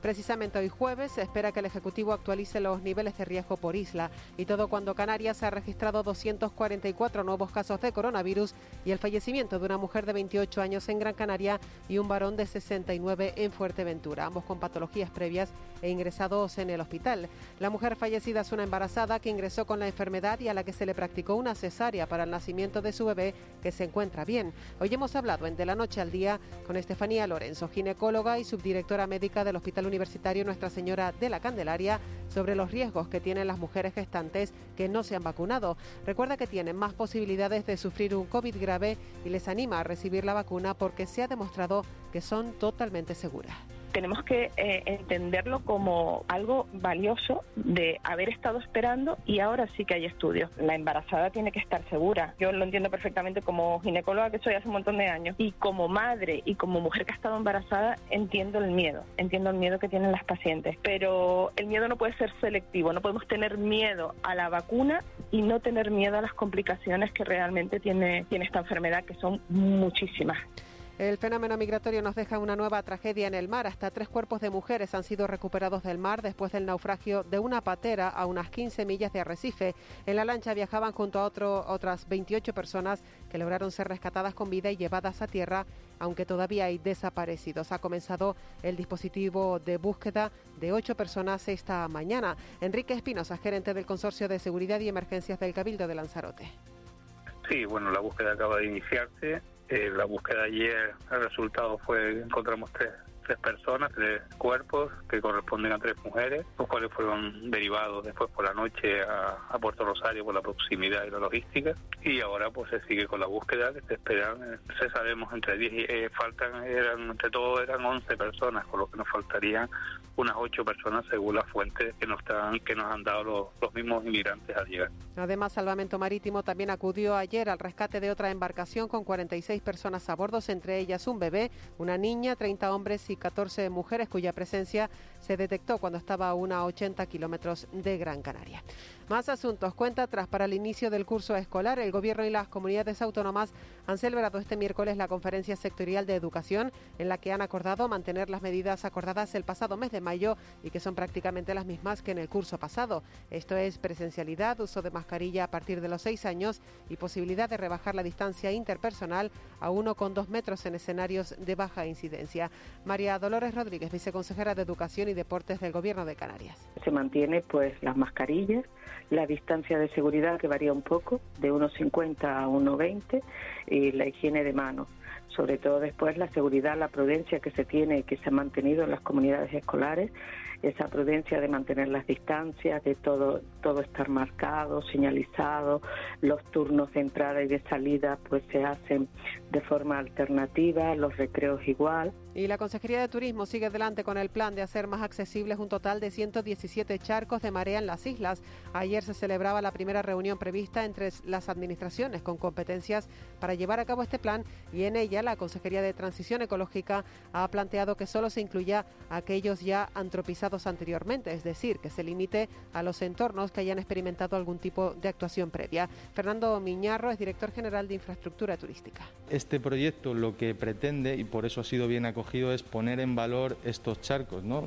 para protegerlos. Entonces, para protegerlos lo que tenemos que hacer es darlos a conocer y concienciar a la gente de cuáles son sus capacidades, cuáles son sus bondades, cuáles son su manera óptima de utilizar estos, estos charcos. Y fuera de Canarias, los equipos de rescate han localizado sin vida el cuerpo de un menor bajo los escombros del edificio derrumbado este miércoles en Peñíscola, en Castellón, según informa el Servicio de Emergencias de la Comunidad Valenciana en su canal de Twitter. Mientras continúan los trabajos para localizar a otra persona, una mujer que permanece bajo los cascotes.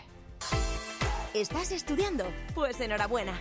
Un año más, el ingreso sobresaliente de Caja 7 te recompensa por tus buenas notas. Sí, sí, como lo oyes. En Caja 7 premiamos tu esfuerzo. Entra en ingresosobresaliente.com y consulta las bases. Caja 7. Somos la Caja de Canarias. Ecansa te abre la puerta a formarte en hostelería con una oferta a la altura de los centros internacionales de más prestigio. Fórmate con los mejores desde el primer día en un hotel real. Máxima inserción laboral, con más de 100 becas a tu alcance y más de 750 horas en inglés y alemán. Prepárate desde Canarias para el mundo. Infórmate en www.ecansa.com. May Tenerife. Grandes obras del teatro iberoamericano. Muestra escénica iberoamericana del 2 de septiembre al 6 de octubre. El Sausal, Tacoronte, Guía de la Laguna, Adeje, Puerto de la Cruz, Tegueste, El Rosario, Los Realejos, Vilaflor, Arona y Candelaria. Información y entradas en maytenerife.com. Cabildo de Tenerife. De la noche al día, Canarias Radio. Víctor Hugo Pérez.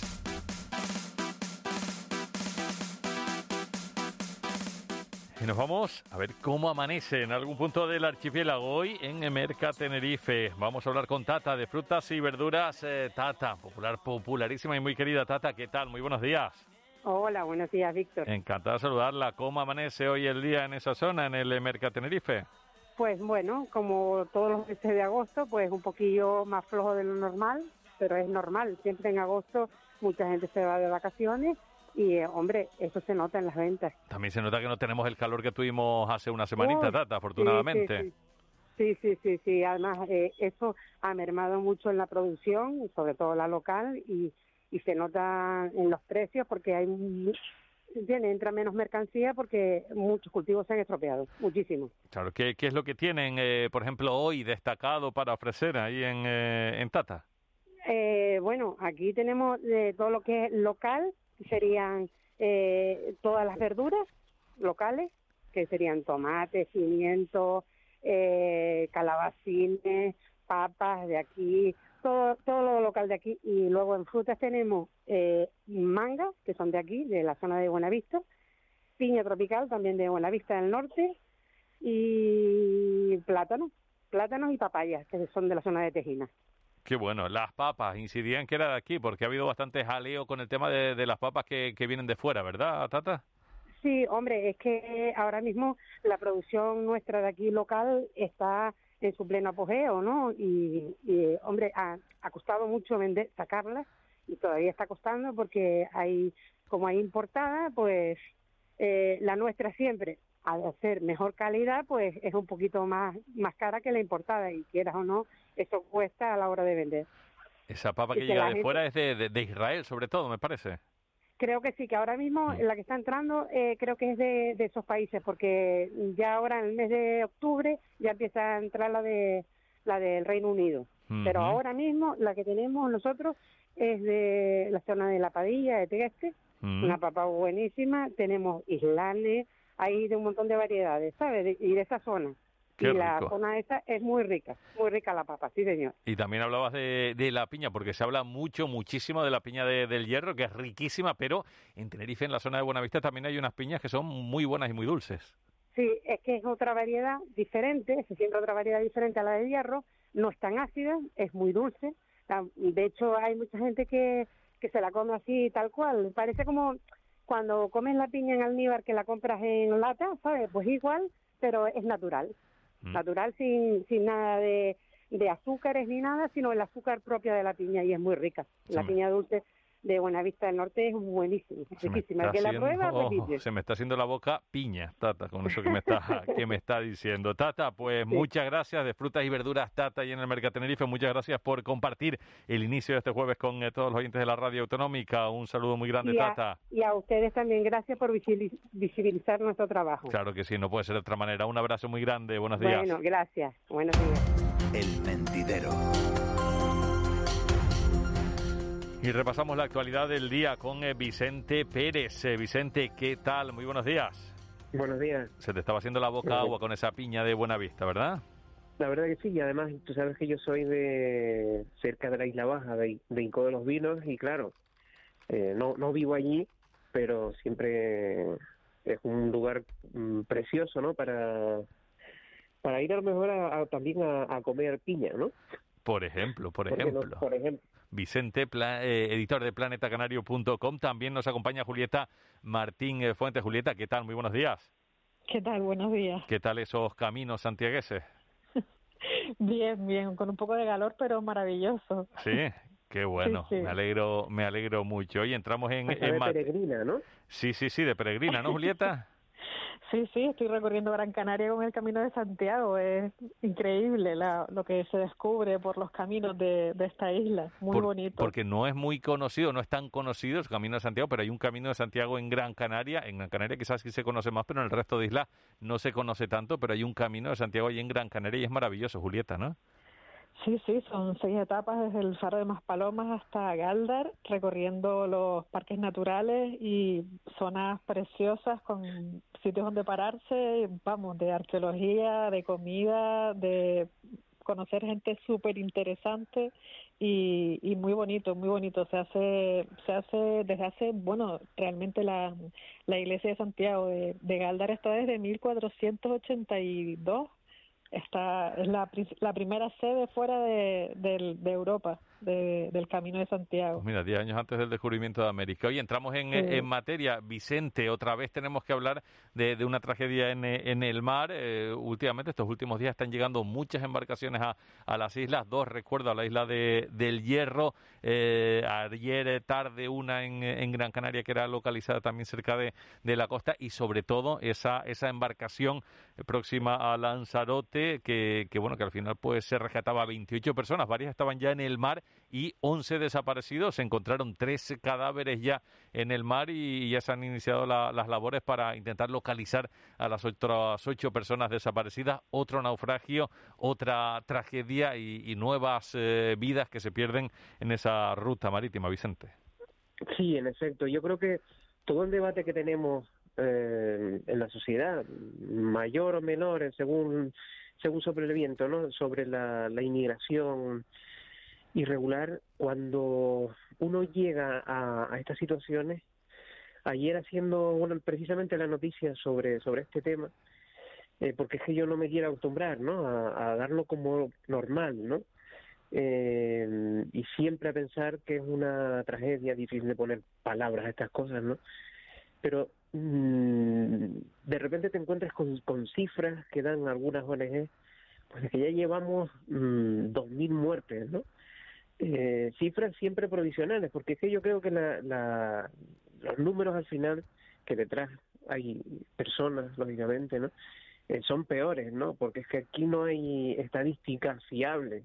Estamos hablando de decenas de miles de personas que están ahí en las costas de, de África buscando el momento, ¿no? De llegar a Canarias. Y es un, es un drama mm, para estos países porque encima se van las personas que mm, están más preparadas, las que tienen más dinero, porque reunir 1.500, mm, 2.000 euros eh, es difícil para un, canario, ¿eh? ¿eh? Una canaria, un trabajador, una trabajadora aquí. Pues imaginemos lo que significa para ellos, ¿no? Y, y, yo sé que, bueno, mm, aquí hemos debatido muchas veces el, eh, cómo debe, la, bueno, los problemas para gestionar esta situación, la mala gestión que ha hecho durante bastante tiempo el gobierno estatal. Eh, ahora parece que, que se está gestionando mejor. Es un problema tan grave que mm, yo en este momento hoy, pues, me quiero quedar con, con la tragedia, ¿no? Y tanto, Julián. Eh, no podemos añadir palabras a esto, ¿no? Porque hemos debatido mucho, pero ante la muerte, ¿qué pues podemos decir ante la muerte del que se va de su país y viene de esa manera y pierde la vida y que y sus familiares se pueden imaginar el drama que es para ellos? Yo creo que aquí, mm. ¿no? Vamos a, este escuchar a, no, creo que nadie. Sí, sí. A Julieta, Julieta.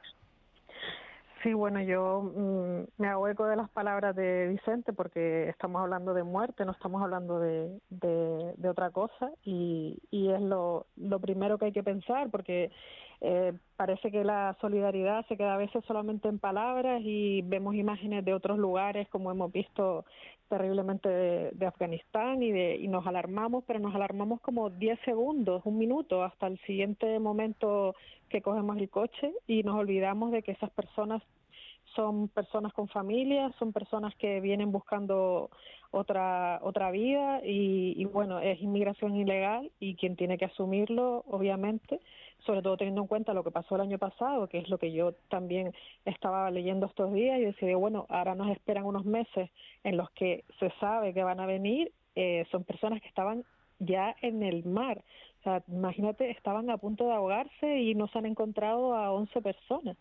O sea, y la cifra que, que acaba de dar Vicente, 2.000 muertes, 2.000 muertes en el mar, en las circunstancias que, son, en lo que va de año, y teniendo en cuenta lo que viene, que, que bueno, que sí, que se han abierto centros, que pero yo no veo que haya una política eh, preparada para, para venir lo que, para lo que viene, de, ni, ni española ni de la Unión Europea y desgraciadamente eso yo tampoco quiero acostumbrarme porque después nos conmovemos, que es lo que yo me pregunto, ¿por qué nos conmovemos un segundo, pero realmente mm, no tomamos ninguna ninguna medida?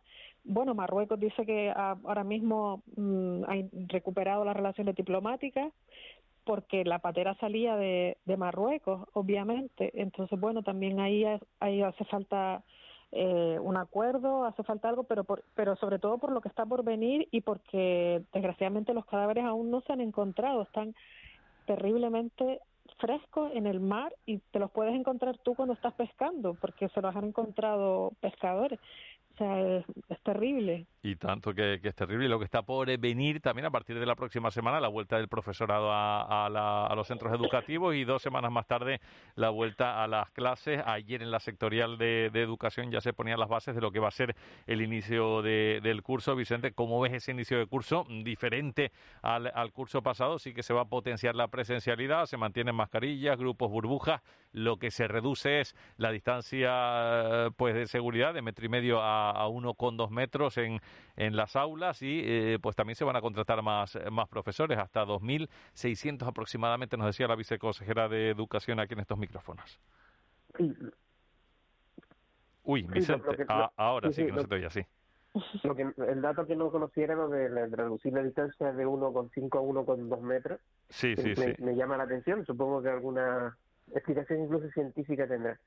Mira, realmente el, la, la eh, en el mundo de la educación funcionó, eh, se funcionaron las medidas que se tomaron. Creo que mm, no podemos decir que, que en, eh, las aulas, ¿no? en los distintos niveles de enseñanza, pues se produjeran contagios generalizados, ¿no? sino todo lo contrario, con lo cual eh, estamos hablando de un sistema educativo donde las normas funcionan eh, y en ese sentido, pues mm, yo creo que ha sido un éxito gracias, pues supongo, ¿no? al, al buen hacer de toda la comunidad educativa. Eh, lo que sí, luego, dando por hecho esto, que, decir que se van a controlar si surge algún foco de, de COVID, ¿no? Eh, a mí sí que me preocupa el, las consecuencias de esto en el aprendizaje de, del alumnado, ¿no? Porque ya llevamos, ya esto está durando mucho y yo creo que en el fondo mm, a los, al alumnado le tiene que haber perjudicado muchísimo esta situación, ¿no? Porque la enseñanza telemática, mm, en fin, habrá tenido sus más y sus menos, eh, no habrán podido aprender como es lo habitual. Eh, y eso, pues bueno, mm, creo que mm, eh, no sé cómo se va a controlar que, que los escolares, que los estudiantes y las estudiantes no sigan perdiendo, ¿no? con esta con esta situación. Pero bueno, creo que el sistema educativo ha sido un ejemplo de una especie de isla, ¿no? De que ha funcionado bien la parte sanitaria. Julieta. bueno. Sí, yo estoy de acuerdo. Creo que la comunidad educativa ha hecho un esfuerzo tremendo. Yo hay una cosa que yo personalmente no entiendo, que es como el COVID se contagia en las familias y los y en los centros escolares no. Eh, porque no sé si los niños de cuatro, cinco, seis años eh, realmente eh, mantienen esa distancia. Yo supongo que sí, porque los profesores se, se esfuerzan, pero es una cosa que a mí me, me choca en la cabeza, eh, sobre todo porque donde más se está contagiando es en la familia. Yo entiendo que, el, que la menor distancia es para que la presencialidad sea total y para que los grupos, porque ha habido también problemas de espacio por los grupos burbuja, eh, pero sí es verdad que, que realmente es admirable cómo se ha comportado la comunidad educativa el año pasado. Sé que ha habido un gran esfuerzo por parte de, del profesorado. Yo lo que más he escuchado es la vacunación de menores de 12 años porque las familias, yo no sé si en ese sentido habrá que hacer una campaña. Yo estaba escuchando el, la noticia, la gran noticia de que por el cordón umbilical se habían transmitido también anticuerpos. Eh, anticuerpos eh, pero realmente yo sé que a los niños más pequeños los padres también tienen miedo de, vacunarlos por lo mismo que se ha estado hablando desde el principio con los demás grupos de edad, porque ha sido una vacuna muy pronto, porque no se saben los efectos secundarios, o sea, hay como mucha, sobre todo porque la, el inicio del curso escolar también está dependiendo de que las, las medidas se relajen un poco, dentro de que hay que seguir la precaución, porque ya hay gran grupos, muchos grupos que están, tienen la primera vacuna, que se va a empezar a vacunar a los menores de 12 años, creo haber entendido. Entonces, bueno, por ese lado yo sé que, que la vacunación es muy importante y igual también había, habría que ver en, en los menores de 12 años, pues eso, incidir con la campaña y, y ver si efectivamente se va a vacunar y que va a ser bueno para todos, porque me, me gustó mucho lo que dijo la, la, doctora de que no podemos tenerle miedo al COVID y no tenerle miedo a y tenerle miedo a la vacuna, o sea, hay, hay que elegir y la vacuna es, la, es el menor mal posible ahora mismo. Claro, es el, eh, eh, pues, pues lo llamativo, ¿no? Mm, se le tiene miedo a, a los efectos de la vacuna y, y, uno no se da cuenta de eh, que el eh, problema, el riesgo que supone el no vacunarse y enfermarse es muchísimo mayor, pero eh, pues en un orden de magnitud, pues cinco, seis, siete veces superior el, ese riesgo al hecho de, de vacunarse. Pero, pues bueno, cada persona es un mundo y, y así están las cosas. Julieta, Vicente, un placer, como siempre, escucharles. Muchas gracias. Muy buenos días. Buenos días. De la noche al día, Canarias Radio. En Cristalam tenemos la solución definitiva para el exceso de calor en edificaciones. Nuestras láminas de control solar 3M para cristal con una reducción térmica de más de un 80% y libres de mantenimiento son eficiencia energética en estado puro, sin obras, sin cambiar los vidrios, en exclusiva en Canarias, solo en Cristalam. Visítanos en cristalam.com. ¿Habías oído antes algo más crujiente? Seguro que no, porque el pollo crujiente por fuera y jugoso por dentro está en McDonald's. Y ahora puedes probar la nueva American Style Chicken Creamy Parmesan con tomate fresco y cremosa salsa de queso parmesano. Sí, pollo crujiente y jugoso en McDonald's. Descubre el nuevo Hotel Botánico a partir del 1 de septiembre, con nuevas instalaciones y servicios tras su completa reforma. Reserva ya en www.hotelbotánico.com. May Tenerife, grandes obras del teatro iberoamericano. Muestra escénica iberoamericana del 2 de septiembre al 6 de octubre. El Sausal, Tacoronte, Guía de Isora, La Laguna, Adeje, Puerto de la Cruz, Tegueste, El Rosario, Los Realejos, Vilaflor, Arona y Candelaria. Información y entradas en maytenerife.com. Cabildo de Tenerife. De la noche al día, Canarias Radio.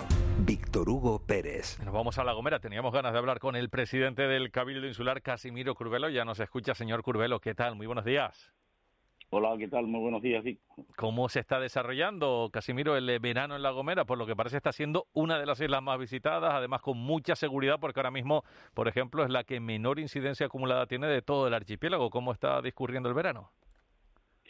Bueno, yo creo que en el marco de una normalidad con ciertas anomalías como consecuencia de vivir el, pendientes del coronavirus y de algunos fenómenos como el migratorio, pero con muchas visitas, efectivamente, como acaba de señalar, muchísimas visitas. Yo que he dado alguna vuelta por algunos municipios, noto que hay muchísima gente, tanto o más como en cualquier otra ocasión anterior a la COVID y desde luego satisfecho también porque efectivamente, como acaba de señalar, los contagios son muy bajos. Yo creo que a pesar de que ya se anunció eh, que teníamos el 70% de, inmunidad en el ámbito social de la isla, yo creo que se sitúa en torno al 90 o más, entre otras razones porque hay muchísimos residentes ausentes eh, que figuran como dados de alta y, hay muchos fuera, en proporción es más que cualquier otra isla. Pero bueno, dentro de ese marco eh, terminando el mes de agosto y, con energías para comenzar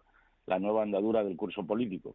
Claro, la isla además se va a promocionar, tengo entendido, pues ya en la Feria de Turismo Activo más grande de, de, Alemania, porque recordemos que el mercado alemán precisamente es de los más importantes para La Gomera y se van a vender no solo las bondades de las islas, algo que conoce la propia canciller alemana Angela Merkel, sino también la seguridad que se ofrece en el aspecto sanitario desde, desde La Gomera. Efectivamente, el mercado eh, alemán, donde siempre hemos hecho una buena promoción, eh, promoción desde el ámbito institucional, pero también eh, en el curso político de algunos líderes, entre ellas Merkel, pues hace una campaña importantísima. Pero es que es para toda Canarias, entre otras razones porque tanto el mercado británico como el alemán son los dos principales mercados de los que se nutre de turistas eh, eh, esta comunidad autónoma. Y yo espero que ya que estamos saliendo de esta quinta ola, pues eh, ahora, como consecuencia de las medidas adoptadas por ambos gobiernos, que son favorables a, a, que puedan viajar turistas, bueno, pues se haga, porque yo creo que todos estamos deseando que además del turismo canario y el turismo peninsular se incorpore el turismo de una forma más notoria, verdad que hay algún turista, pero en menor medida se incorporen de forma eh, eh, más generosa el turismo británico y alemán, que para nosotros eh, son los más importantes desde el punto de vista numérico. Aunque luego está, claro, el, el tema del colapso para viajar, por ejemplo, a La Gomera y allí surge el tema de Fonsalía. ¿Es necesario, Casimiro, el, el puerto de Fonsalía?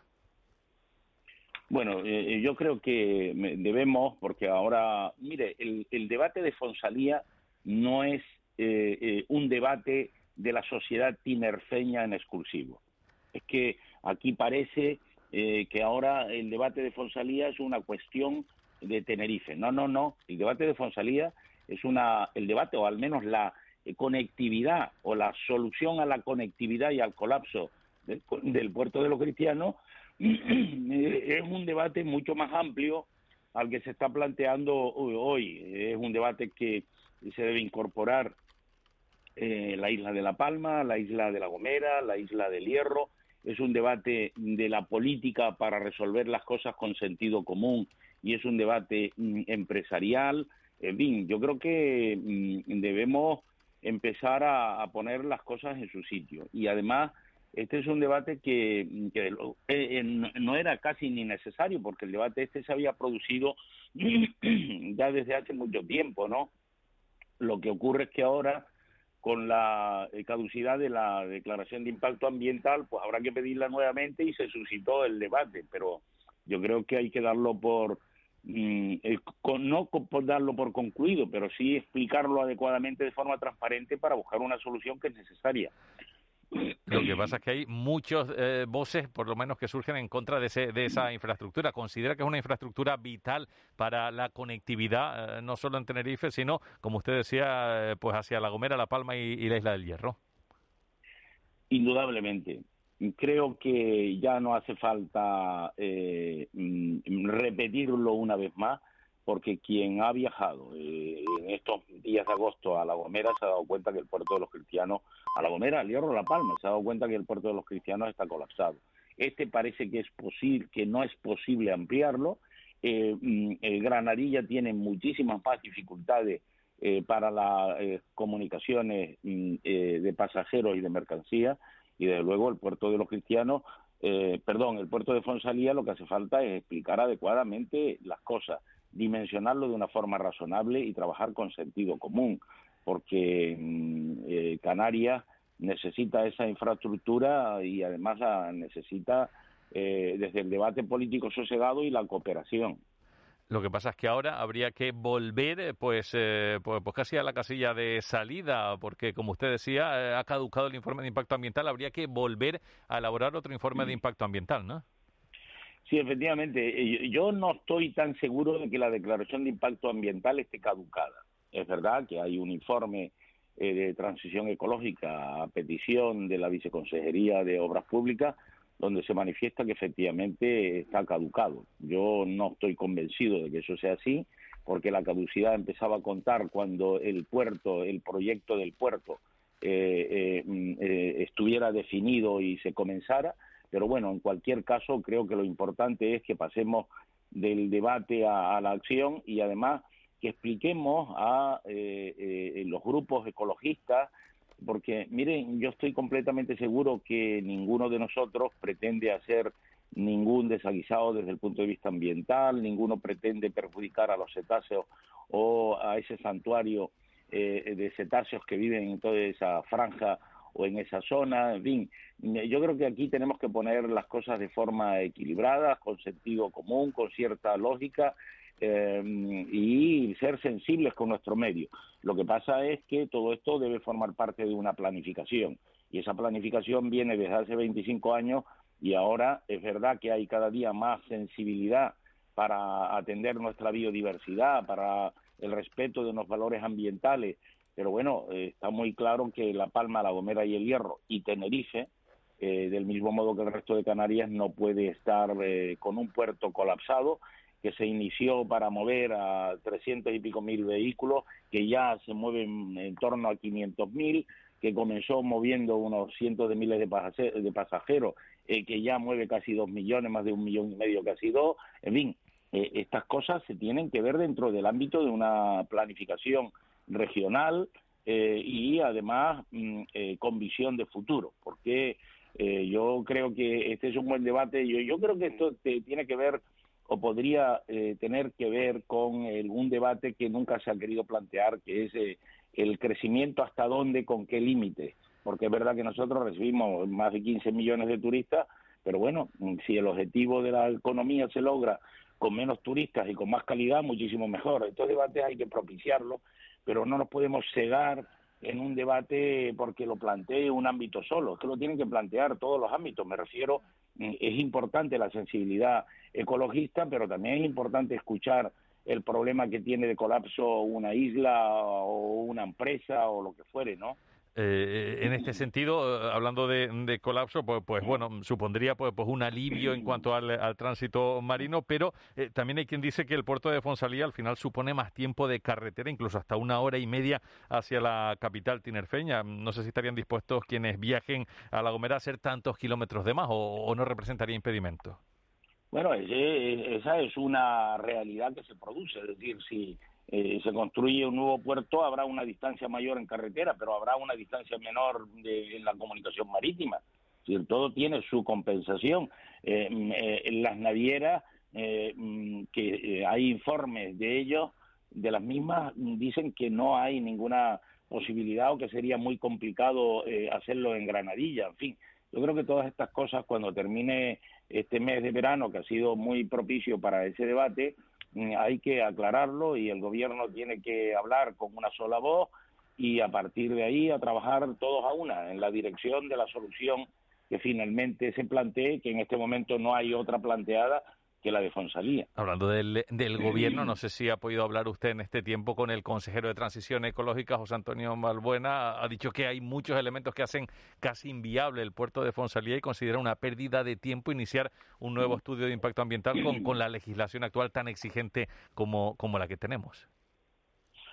Bueno, yo creo que, que esa, eh, he tenido la oportunidad de conversar. De hecho, el día primero estará en la isla de La Gomera eh, él, tanto él como el viceconsejero, pero mm, y creo que mm, eh, eh, tiene sentido si tiene sentido lo que dice en la medida en que el gobierno de España, el, Ministerio de Transición Ecológica, mm, ya había determinado un conjunto de, de pareceres que se tenían que producir y que se tenían que cotejar y arreglar en la tramitación del expediente y la declaración ambiental. Eso es verdad. La ley eh, última aprobada en 2013 complica todavía más, por tanto, eh, tiene razón en la primera parte, pero no tanto en la segunda. Eh, tiene razón en la medida que es más complejo ahora, porque hay que atender necesidades más restrictivas desde el punto de vista jurídico-legal, pero sin embargo mm, no tiene razón en la segunda parte en la medida en que eh, mm, hay mm, criterios para seguir manteniendo y para seguir pidiendo, si estuviera caducada, la nueva declaración de impacto ambiental para resolver un problema que viene desde más de 20 años y que lógicamente ya no puede esperar mucho más tiempo. Al margen de, este asunto, Casimiro, ¿ha mantenido algún tipo de, contacto con el presidente canario en torno a la posibilidad de ir juntos a, las elecciones de 2023? Otro asunto que se ha puesto sobre la mesa en, estas fechas.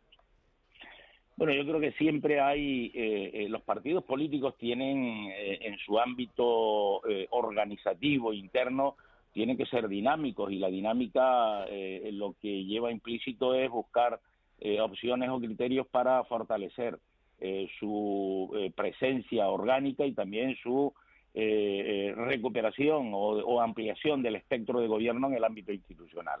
Y dentro de ese marco, claro que es posible, claro que sería lógico. Hemos hablado, y han habido peticiones, no, no hay ninguna decisión adoptada en el seno de la agrupación socialista Gomera, no hay ninguna decisión adoptada en el seno del Partido Socialista Obrero Español, pero sí hemos hablado, hemos, compartido pareceres, hemos hablado del futuro y del presente, en fin, tantas cosas, pero no solo con el Partido Socialista, también con otros partidos, ¿no? Por tanto, mm, el futuro político todavía está por, por, por definir, porque habrán elecciones autonómicas y locales en el 2023, mediados 2023, y todavía de aquí a allá hay un largo camino por recorrer que lógicamente lo haremos con la mejor voluntad eh, con la mejor predisposición, pensando en Canarias, pero también cohesionando los partidos políticos. Como siempre, claro y sin eludir ninguna cuestión, Casimiro Curvelo, presidente eh, del eh, Cabildo de La Gomera y líder de la agrupación socialista Gomera. Señor Curvelo, muchas gracias, muy amable, feliz jornada. Muchísimas y cuídese la voz, Casimiro. Sí, es que es que tengo el aire acondicionado. Eso le iba a decir, los aires acondicionados y no y no me dio tiempo de apagarlo antes de comenzar a hablar. Un poquito de miel de palma, miel de palma me dicen, ¿eh? Ah, sí, vamos a intentar tomar un poquitito de miel de palma o, o jalea real también. También es verdad, también es verdad. Casimiro, un abrazo, muy buenos días. Venga, un abrazo, muy buenos días. De la noche al día, Canarias Radio. 8 y 38 y saludamos. La semana pasada lo hacíamos, pero pues estábamos inmersos en ese incendio de La Gomera y quedaba pendiente la conversación con Jaime Cuello, el eh, presidente de la Fundación Teleforo Bravo, Juan eh, Cuello. Ya nos escucha Jaime, ¿qué tal? Muy buenos días. Muy buenos días, Víctor Hugo. Un saludo a ti y como siempre a todos los oyentes y también. Fíjate que la pasada semana todavía no había no se había producido ese suceso que, que lamentamos, que era ese doble eh, ahogamiento, esas dos víctimas en la cueva del Tancón, un asunto del que ustedes también desde la Fundación eh, se han ocupado y han, han, denunciado el peligro que suponen eh, cuevas de este tipo, en este caso el, el bufadero de esa cueva del Tancón. Además estamos llegando ya a un fin de semana, desde el propio día siguiente a producirse el suceso, ya había gente bañándose otra vez en el lugar y, y parece que no aprendemos, Jaime. Efectivamente, es una manifestación de lo que venimos denunciando desde hace mucho tiempo, ese turismo de postureo, esa, ese afán de querer visitar eh, cualquier sitio eh, con independencia de si hay normas que lo prohíben y en este caso, bueno, pues ya van seis muertos lamentablemente en los últimos cinco años y bueno, parece que, que las previsiones no son positivas.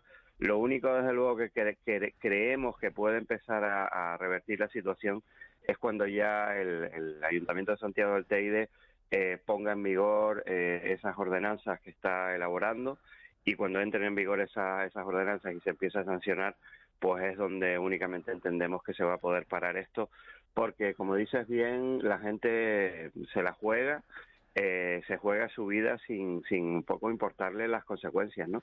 Y desde luego lo que no se dan cuenta también es que detrás hay unos servicios de, de emergencia de rescate que se juegan la vida por ellos y que se ponen en peligro cada vez que esto sucede, ¿no? Y bueno, esto hay que pararlo y no podemos seguir pues contando eh, las visitas al tancón por, por muertes eh, la gente tiene que respetar las normas y bueno hay que hay que frenar esta sangría de, víctimas y tanto que hay que hacerlo. Y, hablando de poner en riesgo su propia integridad, la integridad del entorno, hemos visto eh, la imagen de un enclave maravilloso recientemente en la isla de, de Fuerteventura, mm, la llaman la roca cocodrilo porque tiene esa forma, como si fuera un cocodrilo con, con la boca abierta y mucha gente lo utiliza más allá de para ir a las proximidades a sacarse fotos para eh, hacer distintos tipos de poses, hacer equilibrismo y, poner en riesgo su propia integridad y la integridad de esa, de esa estructura que, eh, pues yo no sé la estabilidad que tiene, pero mm, de tanto forzarla puede acabar también derrumbándose y podemos acabar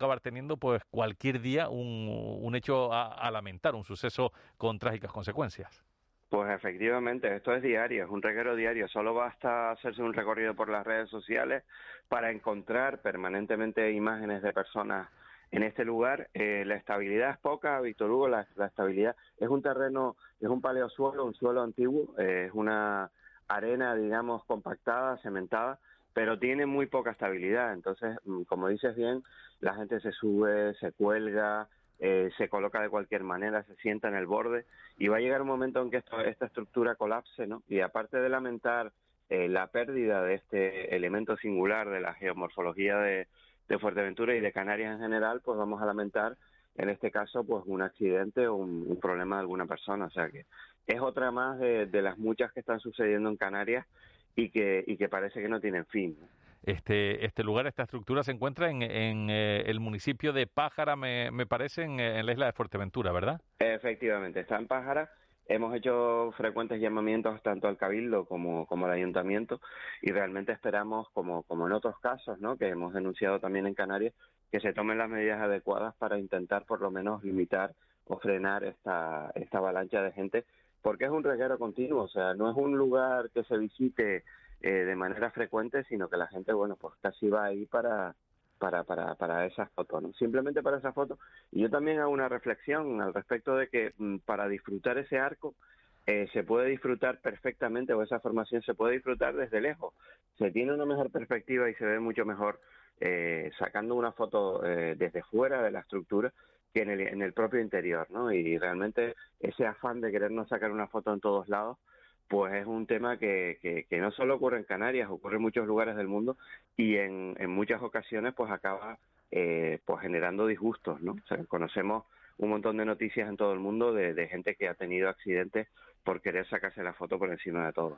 Y tanto. Oye, y, has visto, porque, porque ayer anteayer es cuando conocíamos otro hecho lamentable y denunciable, en este caso en La Graciosa, en el espacio protegido de Montaña Amarilla, eh, varios menores que se dedicaron, pues nada, a, hacer la gracia, a escribir su nombre, grabando su nombre en esas paredes de piedra de, ese espacio. Pues sí, eh, desde el primer momento lo vimos y además lo compartimos en nuestras redes sociales y nos pusimos en contacto con el SEPRONA para, para dar a conocer este hecho. Y hemos sabido también eh, a través de Frente Lanzarote, que es otro grupo que se dedica a temas ambientales en, la isla, que el organismo autónomo Parques Nacionales, que se dedica también a vigilar el, archipiélago chinijo, pues ha podido ya eh, por lo menos identificar a estos menores y bueno, eh, esperemos sinceramente que de alguna manera si a los menores no se les puede sancionar, pues que respondan los adultos que estaban jaleando esta conducta. ¿no? Nosotros ante esto hacemos la reflexión de que ya en Pompeya se encontraban eh, grafitis, ¿no? Se encontraban pintadas con nombres, etcétera, y parece mentira que desde, desde Pompeya, incluso antes, no hemos, el ser humano no ha evolucionado nada, ¿no? Eh, no somos capaces de, pasar sin huella, no somos capaces de, de, simplemente disfrutar de, un entorno natural de tanto valor como este y, y, nuestro afán por, por decir que hemos pasado por aquí parece que, que se impone a todos, ¿no? Y bueno, si todos lo hacemos, otra reflexión que hacemos es que si todos lo hacemos, no va a quedar un centímetro libre de, de, espacio natural protegido sin, sin una marca, ¿no? Y yo creo que eso no lo podemos permitir los seres humanos hemos o debemos evolucionar, debemos relacionarnos de una manera más armónica con esos magníficos espacios naturales que tenemos. Y desde luego esta, estas conductas de, en este caso, pues niños o jóvenes jaleados por adultos para que escribieran sus nombres, pues hay que, hay que erradicarlas de raíz, eh, porque ese vandalismo pues, pues nos está realmente perjudicando mucho en, en, todas las islas. Es que lo de los niños jóvenes pues es denunciable, pero ya lo de los adultos jaleándolos ya es que es para, para vamos, yo no sé. Eh, Pompeya estaba mirando, fue en el año 79 después de Cristo, o sea, han pasado 2000 años, Jaime, y, no hemos aprendido nada. Nada, efectivamente, esa, esa es la reflexión, es, es que triste que no seamos capaces de evolucionar y darnos cuenta que, bueno, en Pompeya vivía un número limitado de personas, el, el, mundo ha cambiado muchísimo y tenemos mil maneras de expresarnos, desde, por ejemplo, este medio de comunicación en el que estamos hablando ahora, hasta multitud de medios digitales que permiten expresarnos sin necesidad de, de, de dañarlo. en este caso, pues Montaña Amarilla, que es uno de los lugares eh, de mayor valor natural de todo el archipiélago y, bueno, de, valor natural internacional. La verdad es que es tristísimo y desde aquí pues yo hago un llamamiento con tu permiso para que eh, todos estos comportamientos pues vayan vayan desapareciendo. Y realmente también quiero hacer una, una reflexión sobre lo que sucede con el vandalismo a nivel canario. Recientemente hemos visto un pato eh, hemos visto la, la, muerte de un pato que aparece muerto en el municipio es verdad es verdad. Y eso cómo fue a pedradas o cómo cómo fue pues creo que fue, sí, parece que fue a pedradas. Eh, eh, aparece muerto en ese estanque, el, propio alcalde del Rosario lo comenta. Hay también un acto vandálico en un colegio, una comunidad educativa de un colegio de Canarias que llama la atención sobre la cantidad de pintadas, que me resisto a llamar graffiti, que aparecen en sus paredes justo antes de que empiece el curso escolar. Y lo que nos viene a demostrar esto es que hay un problema de civismo muy importante y nosotros creemos que hay que poner en marcha en Canarias un plan eh, de prevención del, del, vandalismo, ¿no? Porque realmente quien hace esta barbaridad en un espacio natural protegido también la hace en ciudad y viceversa. Eh, y realmente a veces eso esa falta de civismo como esa colilla que se presuntamente se tira en la palma de la que estuvimos hablando la semana pasada genera unas consecuencias eh, de las que muchos palmeros se van a lamentar durante mucho tiempo entonces hay que hay que meterle mano al civismo perdóname la expresión pero hay que eh, al incivismo perdona hay que hay que abordarlo hay que atacarlo hay que afrontarlo y desde luego desde la educación y la y la información, pero también desde, desde las sanciones, porque es que si no, cada vez vamos a ir a peor y lo estamos viendo pues, pues en todo el archipiélago. Jaime, pues muchas gracias, como siempre. Muy amable. Buenos días, amigos. Muchísimas gracias. Un fuerte abrazo. Por cierto, la Policía Nacional informa de una operación, más de 100 agentes participando en un dispositivo contra el mayor punto de venta de drogas de Las Palmas de Gran Canaria. Eh, incluso hay un eh, vídeo de esa operación por parte de la Policía Nacional. Más de 100 agentes, un dispositivo, repetimos, contra el mayor punto de venta de drogas de Las Palmas de Gran Canaria, informa la Policía Nacional a través de las redes sociales. 8 y 48, seguimos. De la noche al día, Canarias Radio.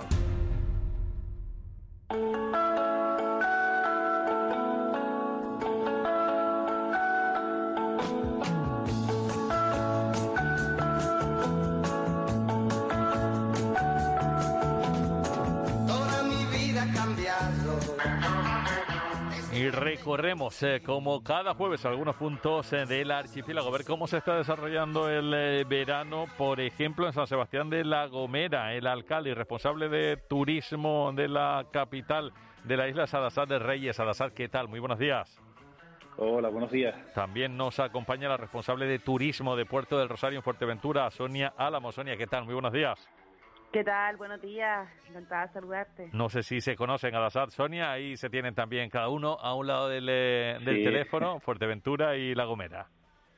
Sí, aquí estamos. No, no tengo el placer. Sí, Pues pero- eh, vamos a compartir unos minutitos de, de radio a ver cómo está la, la situación, cómo se está desarrollando Adasad el verano en eh, La Gomera, en San Sebastián de La Gomera. Vemos eh, cada día que las cifras de la pandemia son muy buenas en La Gomera, es la isla que menor incidencia acumulada presenta y el propio presidente del Cabildo, Casimiro Curvelo, nos decía que hay muchísimo turismo, muchísimo turista en, en la isla durante este verano. Sí, la verdad que afortunadamente ha sido un, o está siendo, ¿no? Que todavía nos quedan unos días de, de periodo estival y está siendo un buen verano. Normalmente los meses de, de julio agosto en La Gomera en general, pero también por supuesto en San Sebastián, en el municipio, pues son buenos meses de, turismo, sobre todo en este municipio, en San Sebastián, turismo nacional y turismo regional, eh, eh, donde donde pues disfrutan ¿no? de- de- del buen clima que tenemos en Canarias y, y de, la- de, la- de las bondades que tiene la isla de La Gomera el municipio de San Sebastián. Sí es verdad que tuvimos ahí, eh, por decirlo de alguna manera, un pequeño susto con ese brote que tuvimos de la, de la pandemia, pero bueno, rápidamente lo, lo controlamos y, y la verdad que las cifras volvieron con la, con la rapidez que la pandemia permite a, a, los, a los datos normales, ¿no? Y después de ahí pues se han mantenido y, y bueno, esto es, eh, como digo, eh, en los últimos, en las últimas semanas ya tenemos que adap- adaptarnos a, a, a encontrarnos con algunos días que tenemos algún positivo, otras veces pues bajamos prácticamente a cero y tenemos que convivir de esta manera con esta pandemia que, que tiene toda la pinta de, de querer seguir querer seguir acompañándonos por lo menos un, un tiempito más, aunque bien controlada, porque ya las cifras de vacunación afortunadamente van, van muy bien. Pero bueno, convivir con esto y tenerlo controlado. Y en Puerto del Rosario, en Fuerteventura, ¿cómo está desarrollándose el, eh, el verano en cuanto a turismo y, y todos los aspectos se refiere, Sonia? Bueno, pues en Puerto del Rosario, eh, bien, estamos teniendo una tendencia ya desde finales de, julio, eh, pues bastante favorable en el sentido, pues bueno, nosotros el termómetro que tenemos aquí en Puerto del Rosario más, eh, más veraz en ese sentido, que también es el termómetro de, Fuerteventura, eh, en realidad es el aeropuerto, ¿no? El número de vuelos diarios eh, a partir de, de finales de julio, pues se ha incrementado, sobre todo los vuelos internacionales. Eh, los sábados es el día el día de mayor eh, tráfico de, aerolíneas eh, entre, bueno, sobre todo los destinos internacionales eh, de, Europa. Y, y la verdad que los sábados nos hemos sorprendido pues con vuelos entre pues entre 35, 40, 42 eh, vuelos eh, diarios ese día y, bueno, pues se ha tenido que incrementar el, el- el servicio de, de taxi eh, municipal eh, al 100% de los servicios y, y bueno, en relación después con, con la ocupación, eh, pues eh, a nivel general en la isla ha sido bastante positiva, por encima del 70-80%. No están todos los hoteles eh, abiertos, hay un- nos están alrededor de 80 o 90%. Hay algunos hoteles que todavía no, no han realizado su, su apertura en el norte de, la isla eh, eh, y alguno, alguno por ahí en el sur. Pero bueno, en líneas generales eh, está siendo un mes bastante, bastante favorable. Puerto del Rosario, pues bueno, es, un, un- una, es la capital de la isla, es un es un destino pues que, que realmente absorbe mucho al canario, al residente canario, eh, gusta mucho a, también pues al peninsular, ¿no? Se acercan mucho por nuestra oficina de turismo a preguntar información, no solamente de Puerto del Rosario, sino también eh, de la isla y, y, bueno, pues la verdad es que en relación a cómo ha ido el resto del año, pues no nos podemos quejar, ¿no? Mirando siempre las cifras en relación con, con la pandemia, las cifras de contagios, pues bueno, eh, ahora mismo con nivel 3 desde hace prácticamente eh, un mes y medio más o menos, pues bueno, pues eh, esperamos que, que, puedan ser eh, un poco más favorables, que podamos bajar el nivel, pues eh, ya eh, esta semana pues no, no sabemos cómo va a ir, pero ya más bien de cara al próximo mes de, de, septiembre, ¿no? Claro, eh, además en La Gomera en este caso la, las fiestas colombinas que la tenemos ya casi a la vuelta de la esquina, ¿no? Sí, sí, a primeros de septiembre pues es el... que el, uno, uno, parece que no se da ni cuenta, pero, pero la semana que viene ya entramos en septiembre, así que esas fiestas colombinas están cerquitas. Sí, sí, sí, la, las semanas pasan volando y los meses también, ¿no? Y al final pues te ves que estamos ya en el mes de septiembre, va a empezar el curso escolar, ya se está hablando que hemos escuchado por pues, las nuevas normativas respecto a la pandemia en, cuanto a, lo lectivo y por supuesto ya las fiestas colombinas que son características de cada de cada primeros de septiembre en la isla de La Gomera que se hablaron antes con el presidente del Cabildo, pues seguramente habrá hecho alguna mención también. Y, como siempre, pues se celebrarán ya este año y, bueno, esperemos que ya esto, como digo, sea la normalidad, ¿no? Importante también lo que decía también Sonia, ¿no? Yo creo que a partir de ahora del mes de septiembre, que ya empieza septiembre-octubre, empieza la temporada alta de, turismo internacional, eh, yo creo que es importante que los países emisores de, turismo también eh, nos, nos quiten de esas listas que ya parece ser que es la tendencia también de desaparecer esas listas rojas, ¿no? De esas listas de, de no poder asistir a, de turismo sus habitantes y, eso es importante también, sobre todo para islas eh, que, vivimos de un archipiélago que vive prácticamente del turismo, ya sea directa e indirectamente. Una economía que está muy sujeta al turismo y eso yo creo que es importante. Claro, eh, Sonia, y en eh, Fuerteventura lo que tienen, eh, precisamente además, hoy se presentan actos con motivo de las fiestas en honor a Nuestra Señora de la Peña, en Betancuria, en el santuario mm. de la Vega de Río Palmas, pero también es una jornada festiva para, para toda la isla de Fuerteventura. Sí, el tercer sábado de septiembre normalmente son las fiestas, bueno, es el día, el día grande, ¿no? De aquí, de nuestra patrona, de Nuestra Señora de la Peña. Eh, y sí, eh, nosotros eh, estamos expectantes también en, a nivel, pues más bien de, la institución insular, del Cabildo Insular, pues preparando estas, estas fiestas, ¿no? Como bien también decía el compañero, pues esperamos a ver eh, ir volviendo poco a poco a, cierta normalidad, ir eh, habrán pues actos eh, que sean multitudinarios a los cuales pues bueno no esperamos que, que se puedan que se puedan realizar, pero bueno sí que obviamente la Eucaristía y, y, bueno pues ciertas ciertas actividades que, que cumplan, que, que puedan, pues con aforo limitado y demás, pues puedan realizarse y la romería entiendo que, que, que pueda mm, que, no deba realizarse eh, vamos a ver entonces cómo va cómo va yendo todo con las con las fiestas patronales de Nuestra Señora de la Peña pero sí eh, los más obreros siempre nos debemos a, a nuestra a nuestra Virgen, ¿no? A Nuestra Señora de la Peña y bueno, expectantes para ver ahora nuestro mes de septiembre un año más a nuestra patrona. Claro que sí. Oye, eh, eh, fíjense, estoy leyendo a Mose García, el rostro, la voz de la lucha contra la pandemia en, en Canarias. Acaba de, de contar en, en, las redes sociales que ha dado positivo por coronavirus. Él está vacunado, nadie está libre de, de todo ello. Dice en redes sociales, me levanté con un buen trancazo, potente afonía, pensé que era porque había estado hablando mucho y el calor y los aires, pero por la pandemia, pues incluso vacunado, debemos hacernos la prueba y sí, dio, dice Amos. Así que ya ves, Adasán, nadie está libre, hay que tener cuidado, vacunarse y, bueno, pues, pues mira, mm, deseamos que, cuanto antes pase y, y, se recupere perfectamente, pero ya ves, eh, Adasán, cómo está la cosa, ¿eh? Sí, sí, si algo debemos ya tener claro de esta pandemia y de este virus es que sí es verdad que seguir las recomendaciones, por supuesto que es primordial y es básico para, para intentar alcanzar ese porcentaje más alto de no infección, pero no estamos ninguno eh, exentos de que, de que nos toque, ¿no? Imagínense a Amos García, que es un referente por lo menos para mí, entiendo que para el resto de ciudadanos también, de coherencia y de sentido común, independientemente, por supuesto, de la sabiduría en este terreno.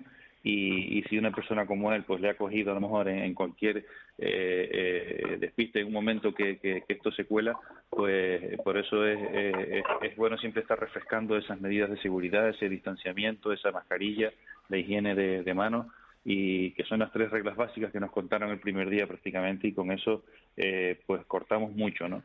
Y después evitar pues eh, lo que lo que estaba hablando también la compañera, ¿no? Eh, cuando hay fiestas, sobre todo en el ámbito privado, celebraciones que ya nos confiamos, bajamos la guardia y ahí es donde más se produce pues ese esos brotes o esos esos contagios un poco masivos, ¿no? Pero sí es verdad que, que, hay que hay que bajar la guardia, hay que estar pendiente y sobre todo de, de, esas aglomeraciones que de las cifras que nos pasó a nosotros en San Sebastián hace pocas semanas, ¿no? Lo que comentaba antes, el brote que se dio en, el, en, en, la zona del muelle, eh, de estar bien, de, de prácticamente a cero de, de contagios, en, en nada, en una semana nos pusimos en cifras eh, alarmantes, por lo tanto hay que tener mucho cuidado porque la situación se puede tornar en, días y teniendo en cuenta que vivimos el turismo y que se acaba ahora la época estival, que es la época por excelencia de, digamos, de la afluencia de, visitantes eh, del territorio nacional, pues debemos tener más cuidado para que esos países emisores pues puedan eh, venir no sin ningún tipo de,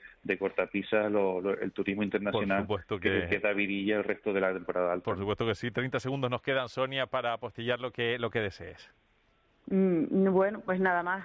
Desearle una pronta eh, recuperación a, a Mos García, referente, como bien comentaba el compañero, eh, en, en, medidas sanitarias y en, en temas de, epidemiología que tan en boca está actualmente. Y, bueno, pues que, tenga una pronta pronta recuperación desde aquí, desde Puerto del Rosario.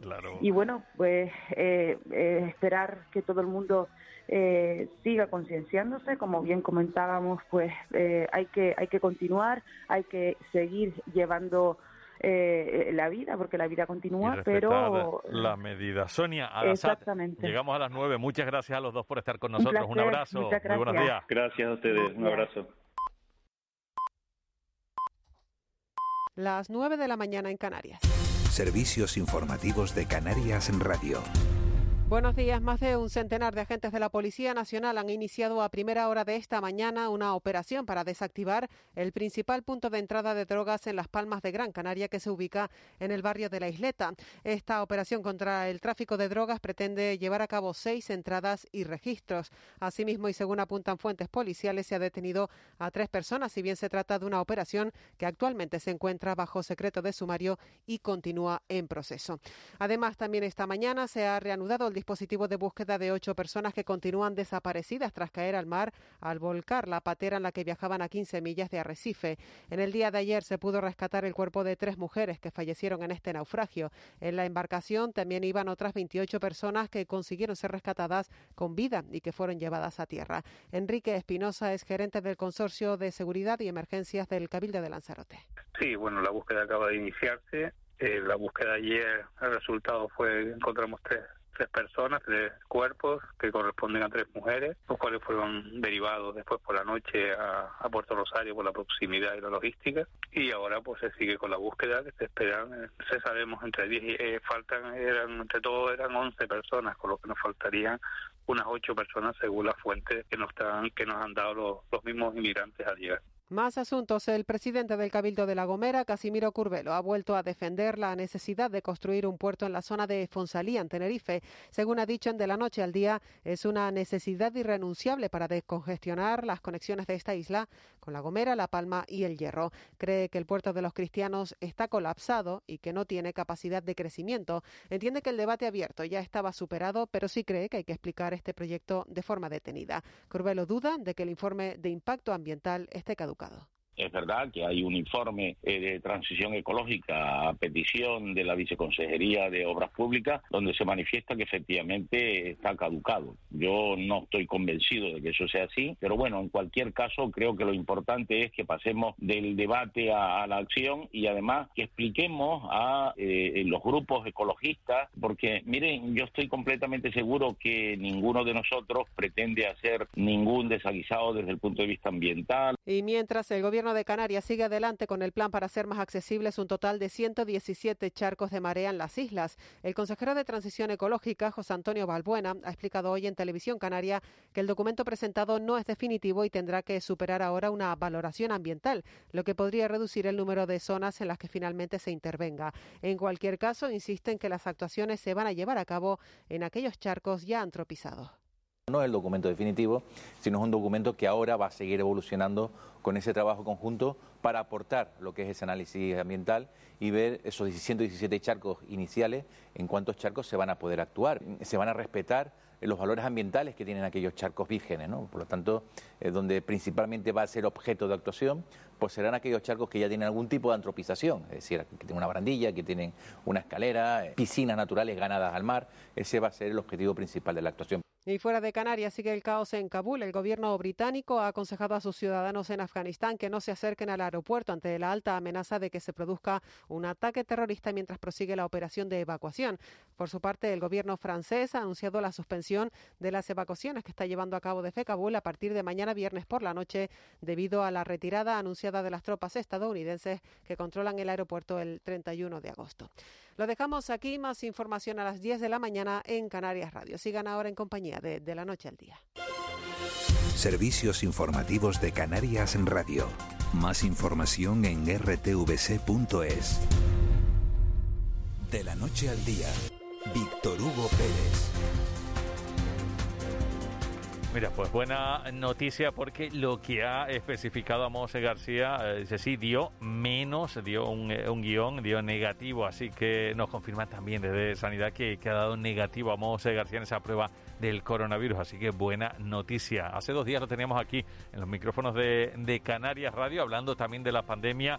Amos está vacunado, pero ya saben, eh, el estar vacunado no significa que uno no pueda contagiar o que uno no pueda contagiarse. Así que hay que tener y extremar todas las precauciones y todos los cuidados. También lo hace Amos García. Nos consta que así es, pero aún así uno no sabe dónde, cuándo y cómo puede estar el eh, coronavirus, el virus por ahí pululando y, lo que puede acabar eh, sucediendo. Afortunadamente, a pesar de estar, como dice Amos, con un buen trancazo, una potente afonía, lo achacó, ha dicho que estaba hablando mucho al calor, a los aires, dice, pero la pandemia obliga incluso a vacunados, debemos hacernos la prueba y sí, dio y añade ese guion, ese guion eh, que indica que dio negativo, nos lo confirma también desde la consejería, así que negativo Amos García en esa prueba del eh, coronavirus. Afortunadamente no formará parte de la estadística de positivos de la jornada de, de hoy, una jornada que continuamos 9 y 5 de la eh, mañana a esta hora, pues eh, tiempo para nuestra agenda con eh, Fran Suárez, que ya está por aquí con nosotros. así que, Fran, ¿qué tal? Muy buenos días. ¿Qué tal? Muy buenos días, Víctor Hugo. Encantado de saludarte para iniciar esa agenda. Ya ves tú la sorpresa, el susto que, tuvimos con, con Amo. Al final, afortunadamente, dio, dio negativo. Si sí, lo sí, sí. Amo, entonces...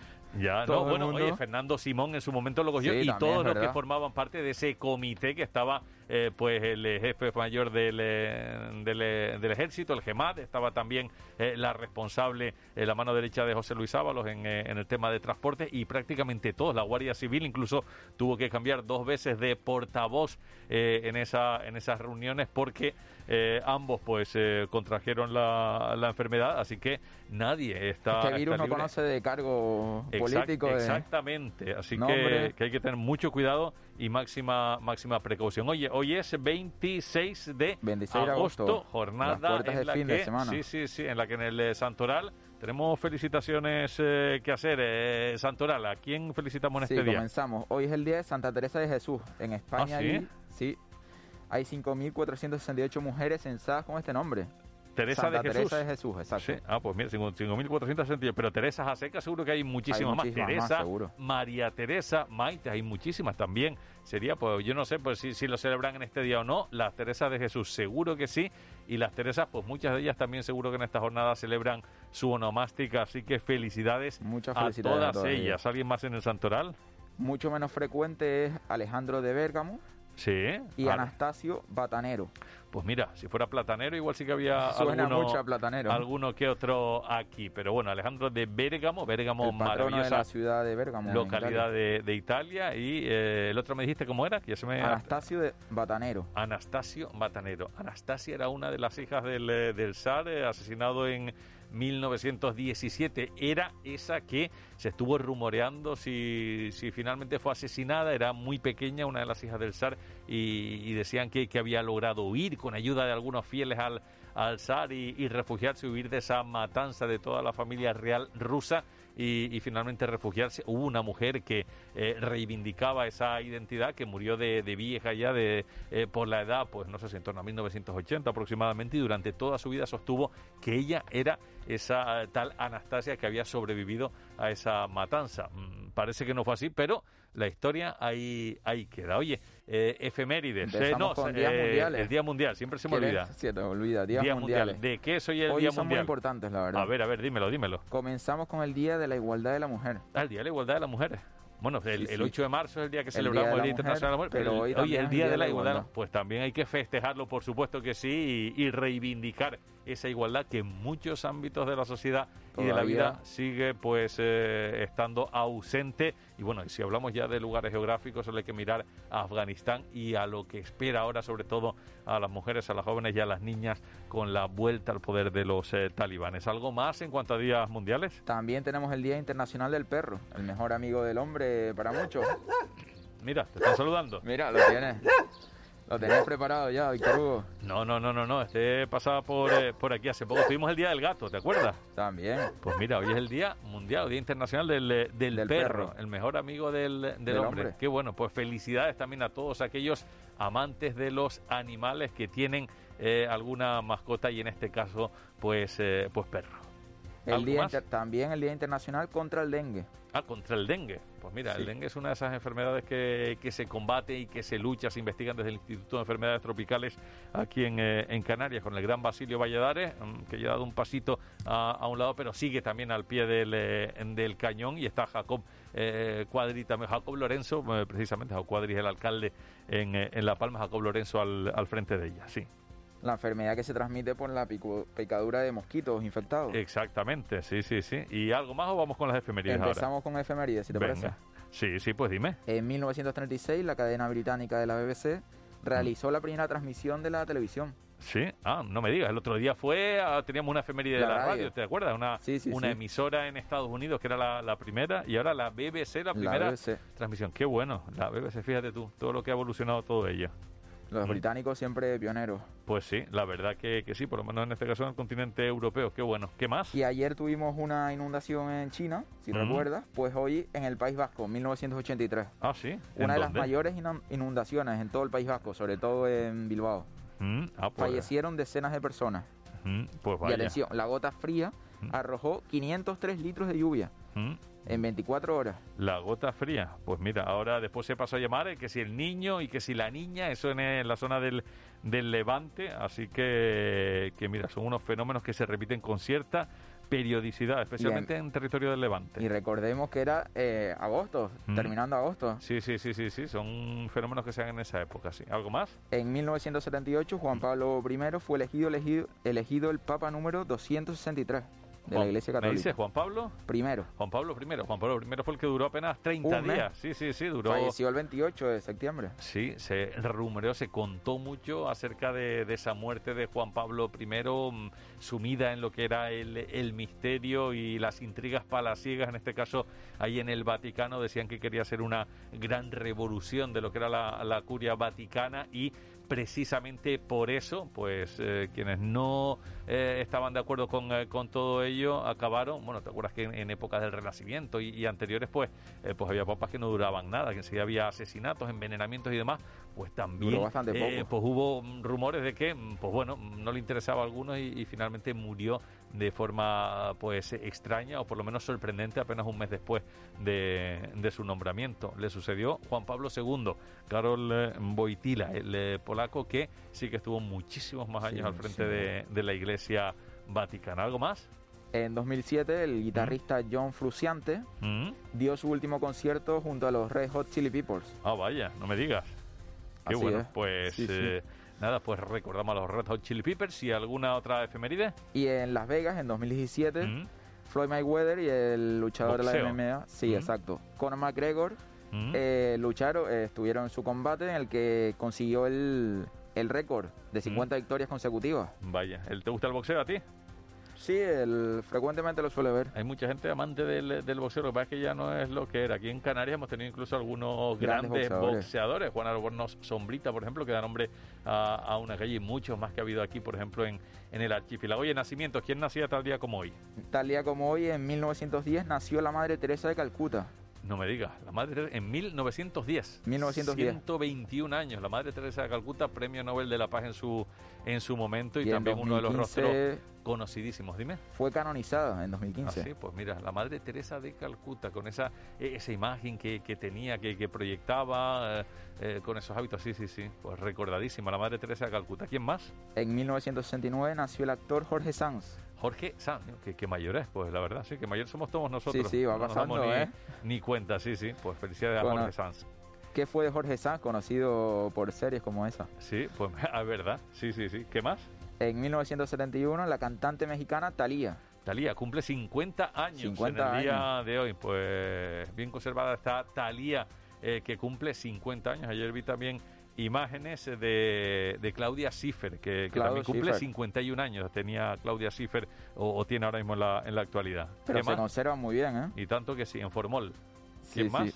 En 1980, el actor norteamericano Macaulay Culkin Ah, sí, el de Solo en Casa. Exacto, o Niño Rico. Sí, ¿en qué año en él? En 1980, ya tiene pues mira, sus pues, 40.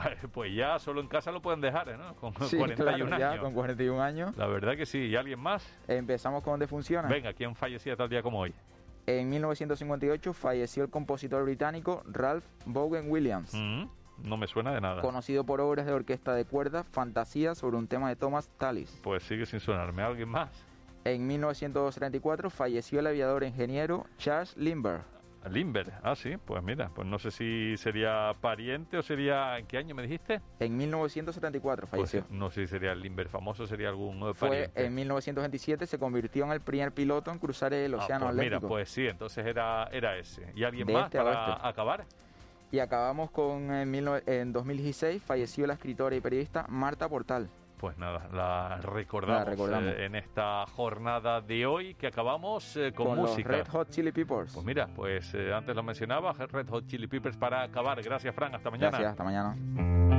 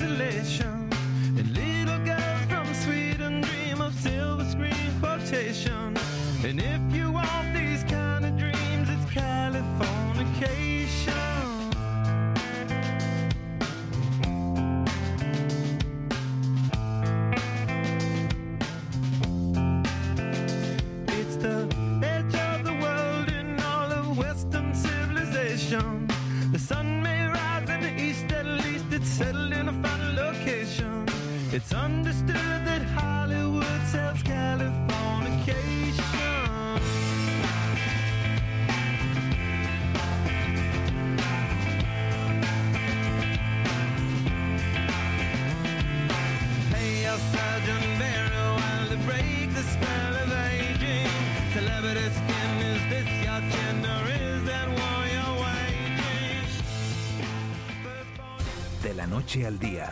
Canarias Radio.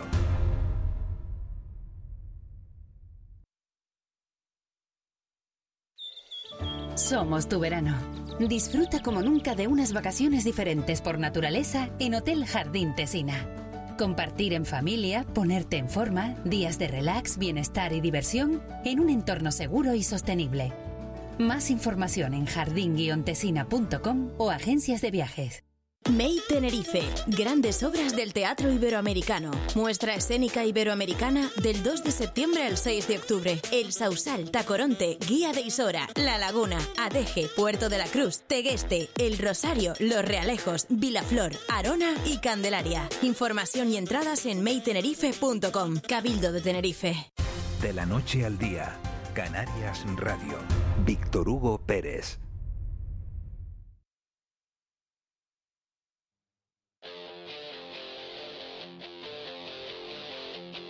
Oiga, doctor, envuélvame en mi depresión.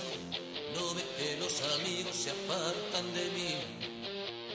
Dicen que no se puede consentir esa sonrisa idiota.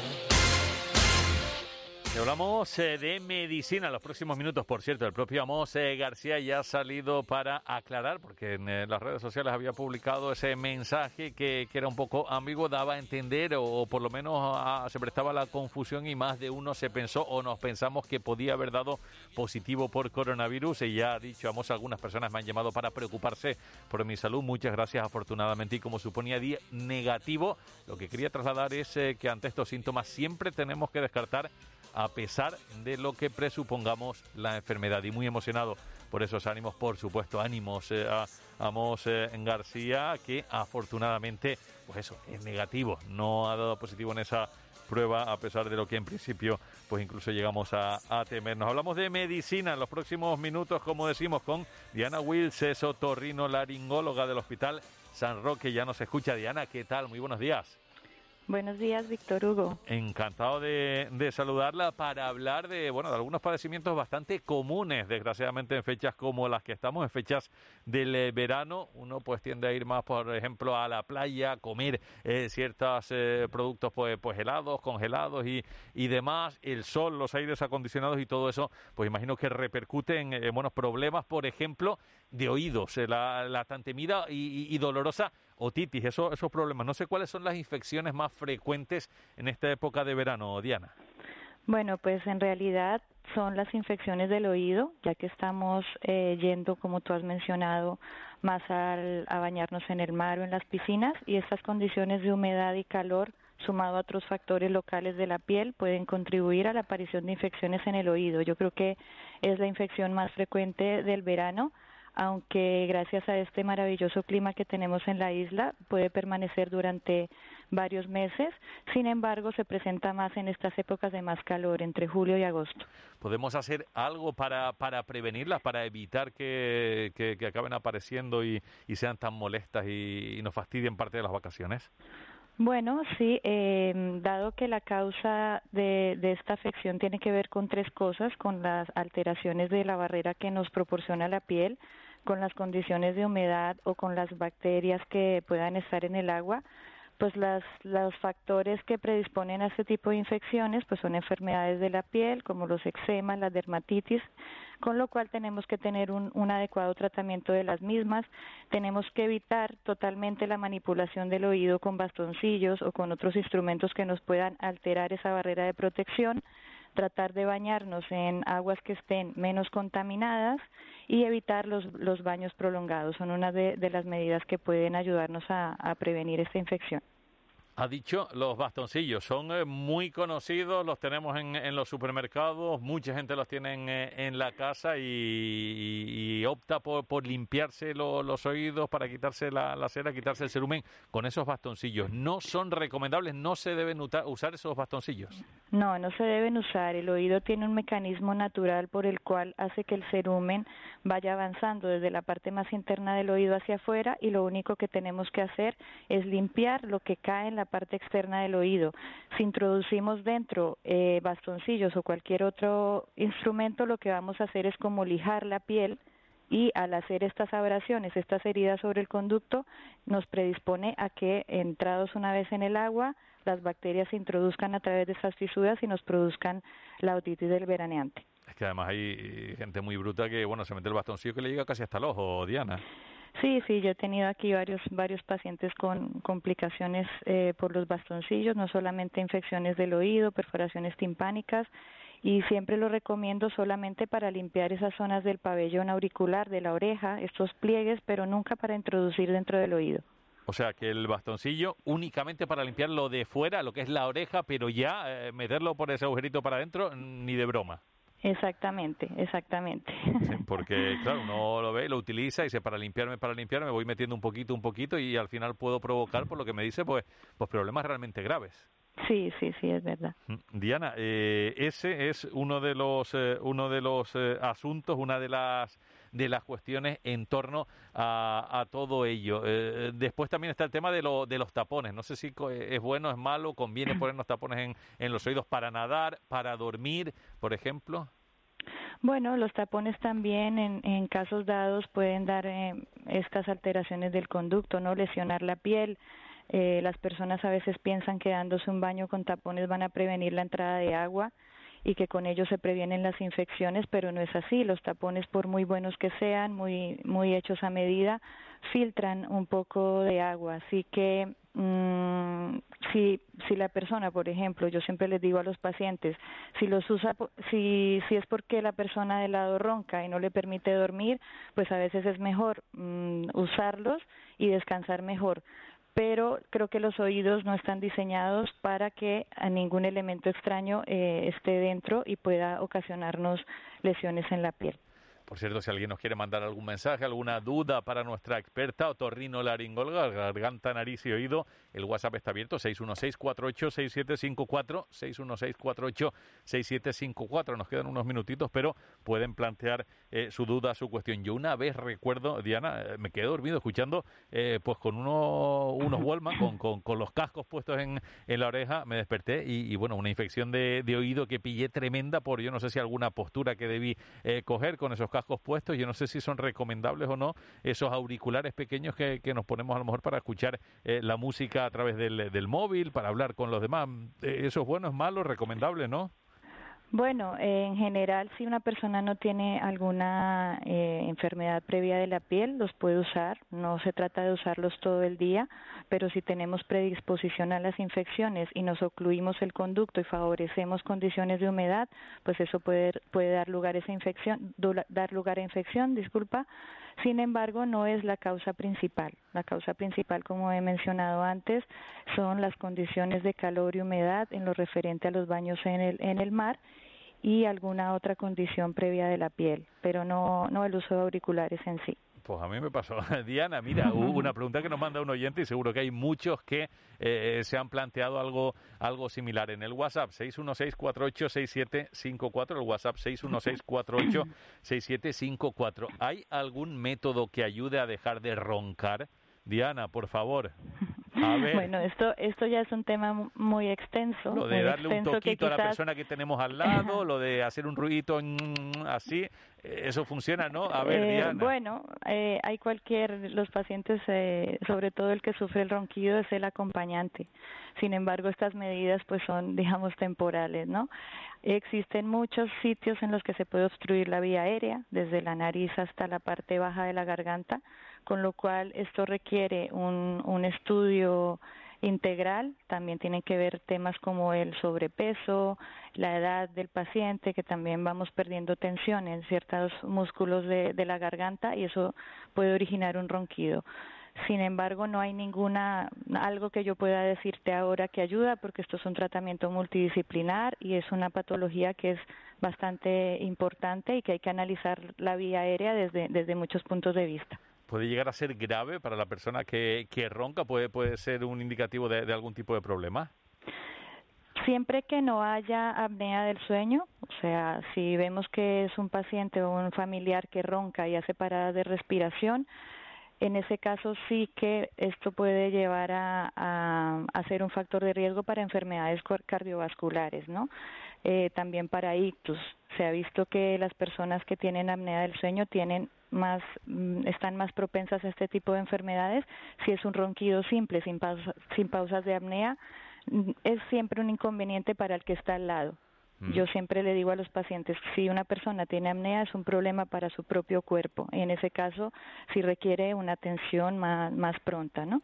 Pues a este oyente pues le podemos eh, comentar eso, que vaya a especialistas porque eh, pues bueno, habrá que analizar cada caso en concreto y en particular. Hace un tiempo recuerdo que se pusieron de moda esas tiritas que se ponían en, en la nariz, se lo ponían los deportistas incluso y también gente eh, para, decían que para abrir las vías respiratorias, ayudar a dormir mejor, en algunos casos a no roncar. No sé si eso tenía algo de cierto y funcionaba de alguna manera, Diana. Bueno, en esa zona de la nariz donde se colocan las tiras eh, está la válvula nasal, que es la zona más importante para la respiración en la nariz. Incluso si nosotros nos ponemos esa tirita sin ser roncadores, podemos sentir como hay más entrada de aire. Entonces, si la afección es porque la persona tiene un problema nasal, alguna rinitis, desviación septal, inflamación de los cornetes, estas tiritas le pueden ayudar, pero si es un problema que se presenta en la vía aérea más atrás, pues no le serán de, mucha ayuda. Depende entonces también eh, eh, el tipo de problema que tenga esa persona. A algunos les puede ayudar y a otros y a otros no. Otro problema muy habitual en verano son eh, pues los problemas de garganta por los aires acondicionados. Diana. Sí, sí, es verdad y sobre todo por la mala respiración nasal, en la isla tenemos el, el factor de la, de la calima, que hace que la nariz se inflame y que estemos respirando más tiempo tanto aire acondicionado como un aire que no está preparado para entrar en la garganta. La nariz tiene la función de hidratar el aire, de filtrarlo, de acondicionarlo para que vaya a la parte posterior y si ese aire, ya venga de aire acondicionado o del aire del ambiente, entra en la garganta, puede producir inflamaciones, inflamaciones de la mucosa, que es lo que recubre la garganta por dentro, ya que esta mucosa es muy, es muy delicada. Y tanto que, que es muy delicada y mucha gente que tiene eso, esos problemas. Luego también eh, eh, las bebidas frías. Eh, es malo, es muy malo beber bebidas frías porque es lo que a veces nos pide el cuerpo cuando tenemos sobre todo este calor. Bueno, a la mayoría de personas no nos afecta. Si la persona tiene una condición previa de una faringitis crónica o de un problema de mala respiración nasal que le lleve a una inflamación permanente de la garganta, sí que le puede molestar un poquito los, los líquidos fríos, ser un factor adicional irritante para la garganta. Pues eh, ese es eh, otro hecho, otra duda que tiene mucha mucha gente. Eh, ¿Cuál es la recomendación general? Pues que, la gente tampoco se pase tomando cosas demasiado frías, Diana, o para evitar tener algún tipo de problema o, no.